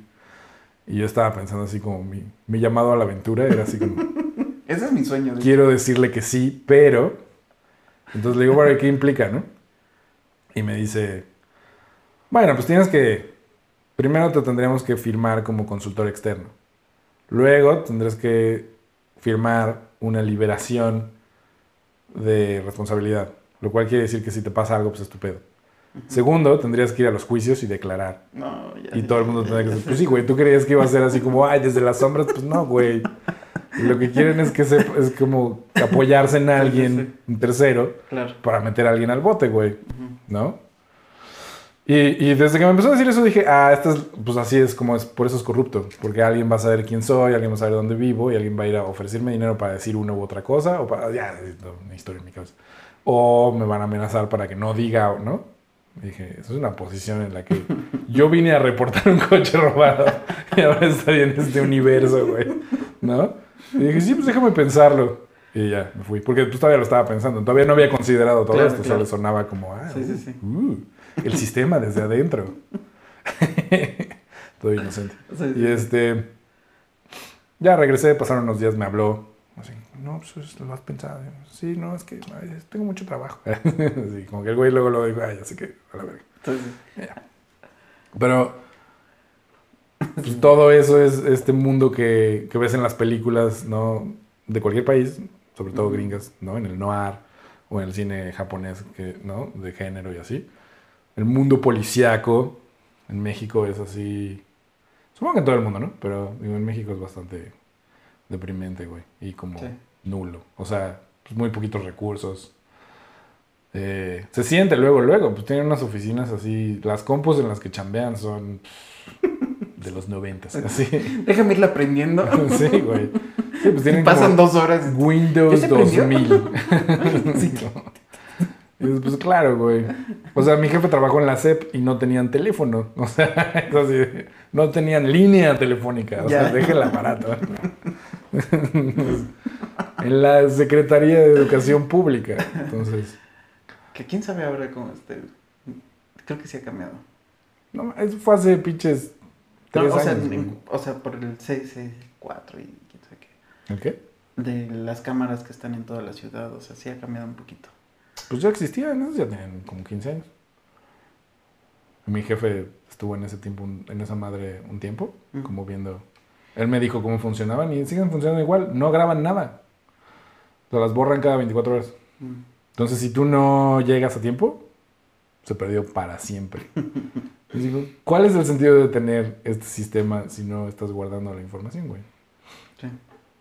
¿No? O sea, ¿y por qué lo borran? Pues porque también les conviene, de alguna manera. Sí, totalmente. ¿no? Puedes como aparecer, reaparecer o desaparecer cosas a partir de un precio. Sí, no, Todo parece estar diseñado así. Sí ha cambiado en ese sentido, claro. O sea, como ahora pues, es posible ver quién te robó, güey, ¿no? En lo del coche, por ejemplo, no, o sea, la cámara no funcionaba o no se ve, o ellos sabían dónde estaba y no se ve, ¿no? Sí.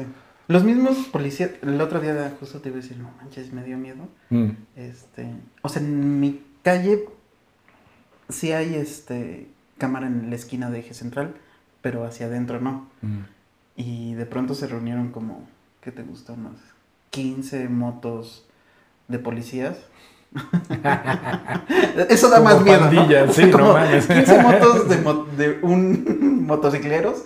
Dices, bueno, pues se reunieron, ¿no? sí, Pero de policías es como, verga, qué pedo, ¿no? Y, Algo van a hacer. ajá, exacto. y se pusieron a la mitad de, de la calle, en lo- la parte como más oscurita, porque hay un árbol que. O sea, sí está iluminado, pero ese árbol tapa un poco. Apagaron las motos y hablaron un rato y después ya se fueron. Y yo decía, oh no, qué miedo.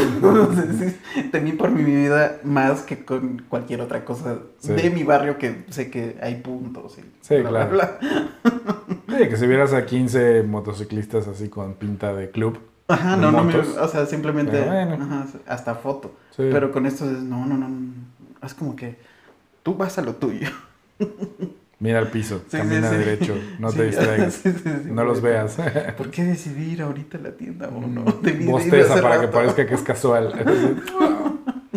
Buenas noches. No mames, no, sí, pues es, es eso. Esas dinámicas, por ejemplo, como que pues todos pasamos por algo así diario, güey, ¿no? En esta ciudad pasan mucho, mucho eso, como la convivencia con los policías y con el crimen y con pues, la banda que, ¿no?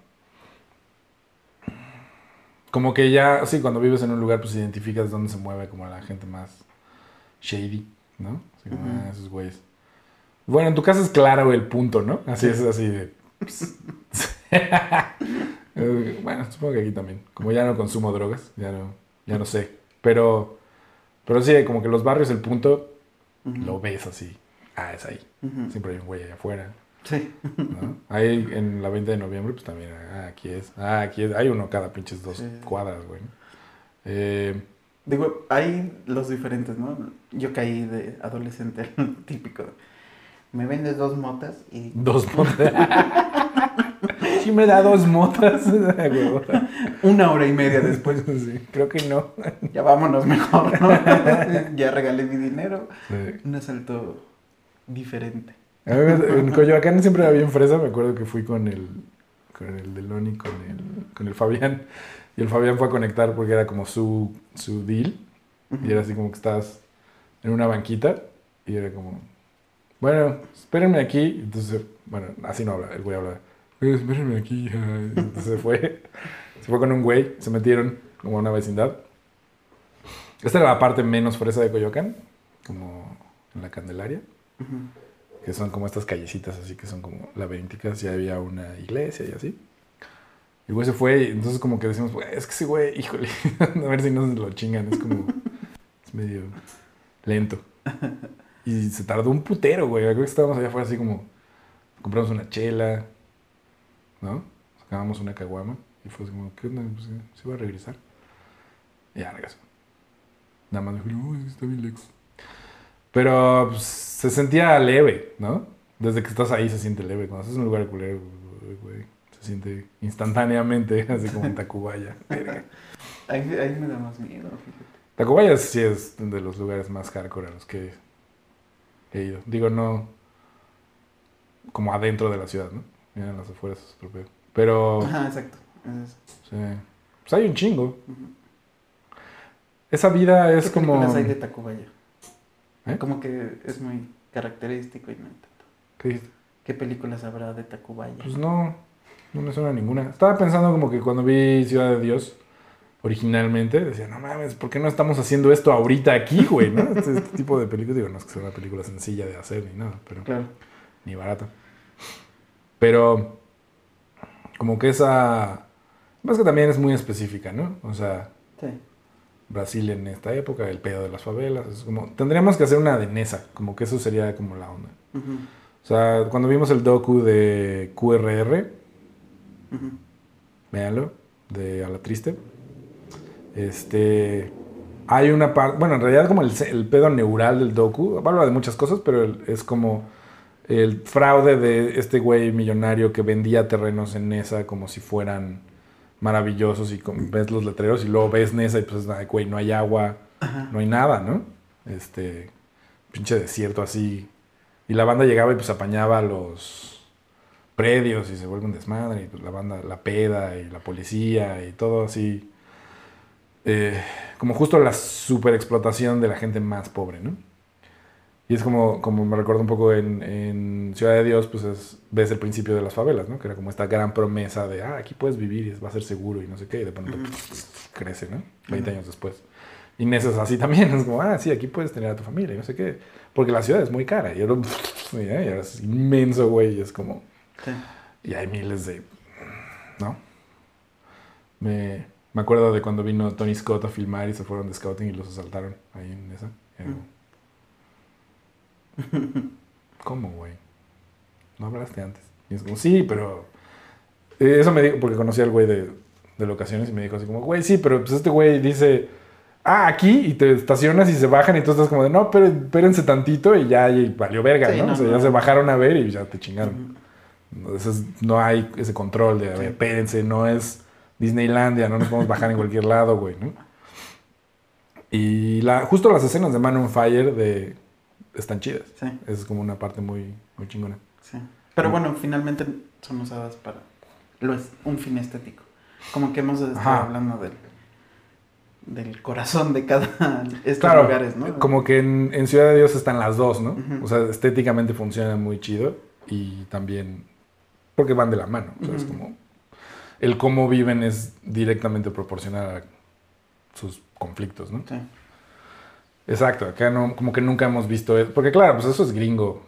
Sí. Y pues es usado solo. Ahí viven los criminales. ¿no? Y es como para ellos, es como, ah, nunca hemos visto algo así. Pues, Exacto. no. Pero pues nosotros en nuestro cine también es medio complicado, güey, ¿no? Sí. Además de que Nesa es un universo en sí mismo también. O sea, digo, hubo una época en la que fui a fiestas ahí y es como, hay un chingo de lugares de todos tipos. O sea, pues es como otra ciudad. Es, o sea, oh, es la misma ciudad, en- ¿no? Cada cuadra tiene su pedo. Y hay gente súper fresa y hay gente muy jodida y hay de todo, pues. Pero tienen su lenguaje, tienen como su... Estaría chingón. O sea, como algo así épico, gigantesco, ¿no? Ándale, sí. algo así Romeo y Julietoso para, para que tenga pil. Hay asesinato, Amor. este, amor adolescente, ¿no? Pedos familiares, puñaladas por la espalda y cantan. Bueno, con Romeo y Julieta, la de Baz Luhrmann, que filmaron aquí, también había ese pedo. O sea, estéticamente decías, ah, México, México, México. Como lo chido, ¿no? Sí. Ah, pues bueno, eventualmente estaría bueno como poder ver un poco más de películas como... ¿Cómo se llama? De nuevo, la de Yulene. Selva trágica. Como Selva Trágica, véanla. Y ojalá los próximos 10 o 15 años en el cine mexicano estén llenos de esa estética y esas historias que no vemos tanto. Que sí vivimos. Sí, y bueno, también nosotros somos de aquí, del DF y de la Ciudad de México, entonces todo es para nosotros eso, pero hay más, ¿no? Así como, este, nos referimos a todo el país, ¿eh? No nada más a la obrera. Va, pues este, hasta la próxima. Chau.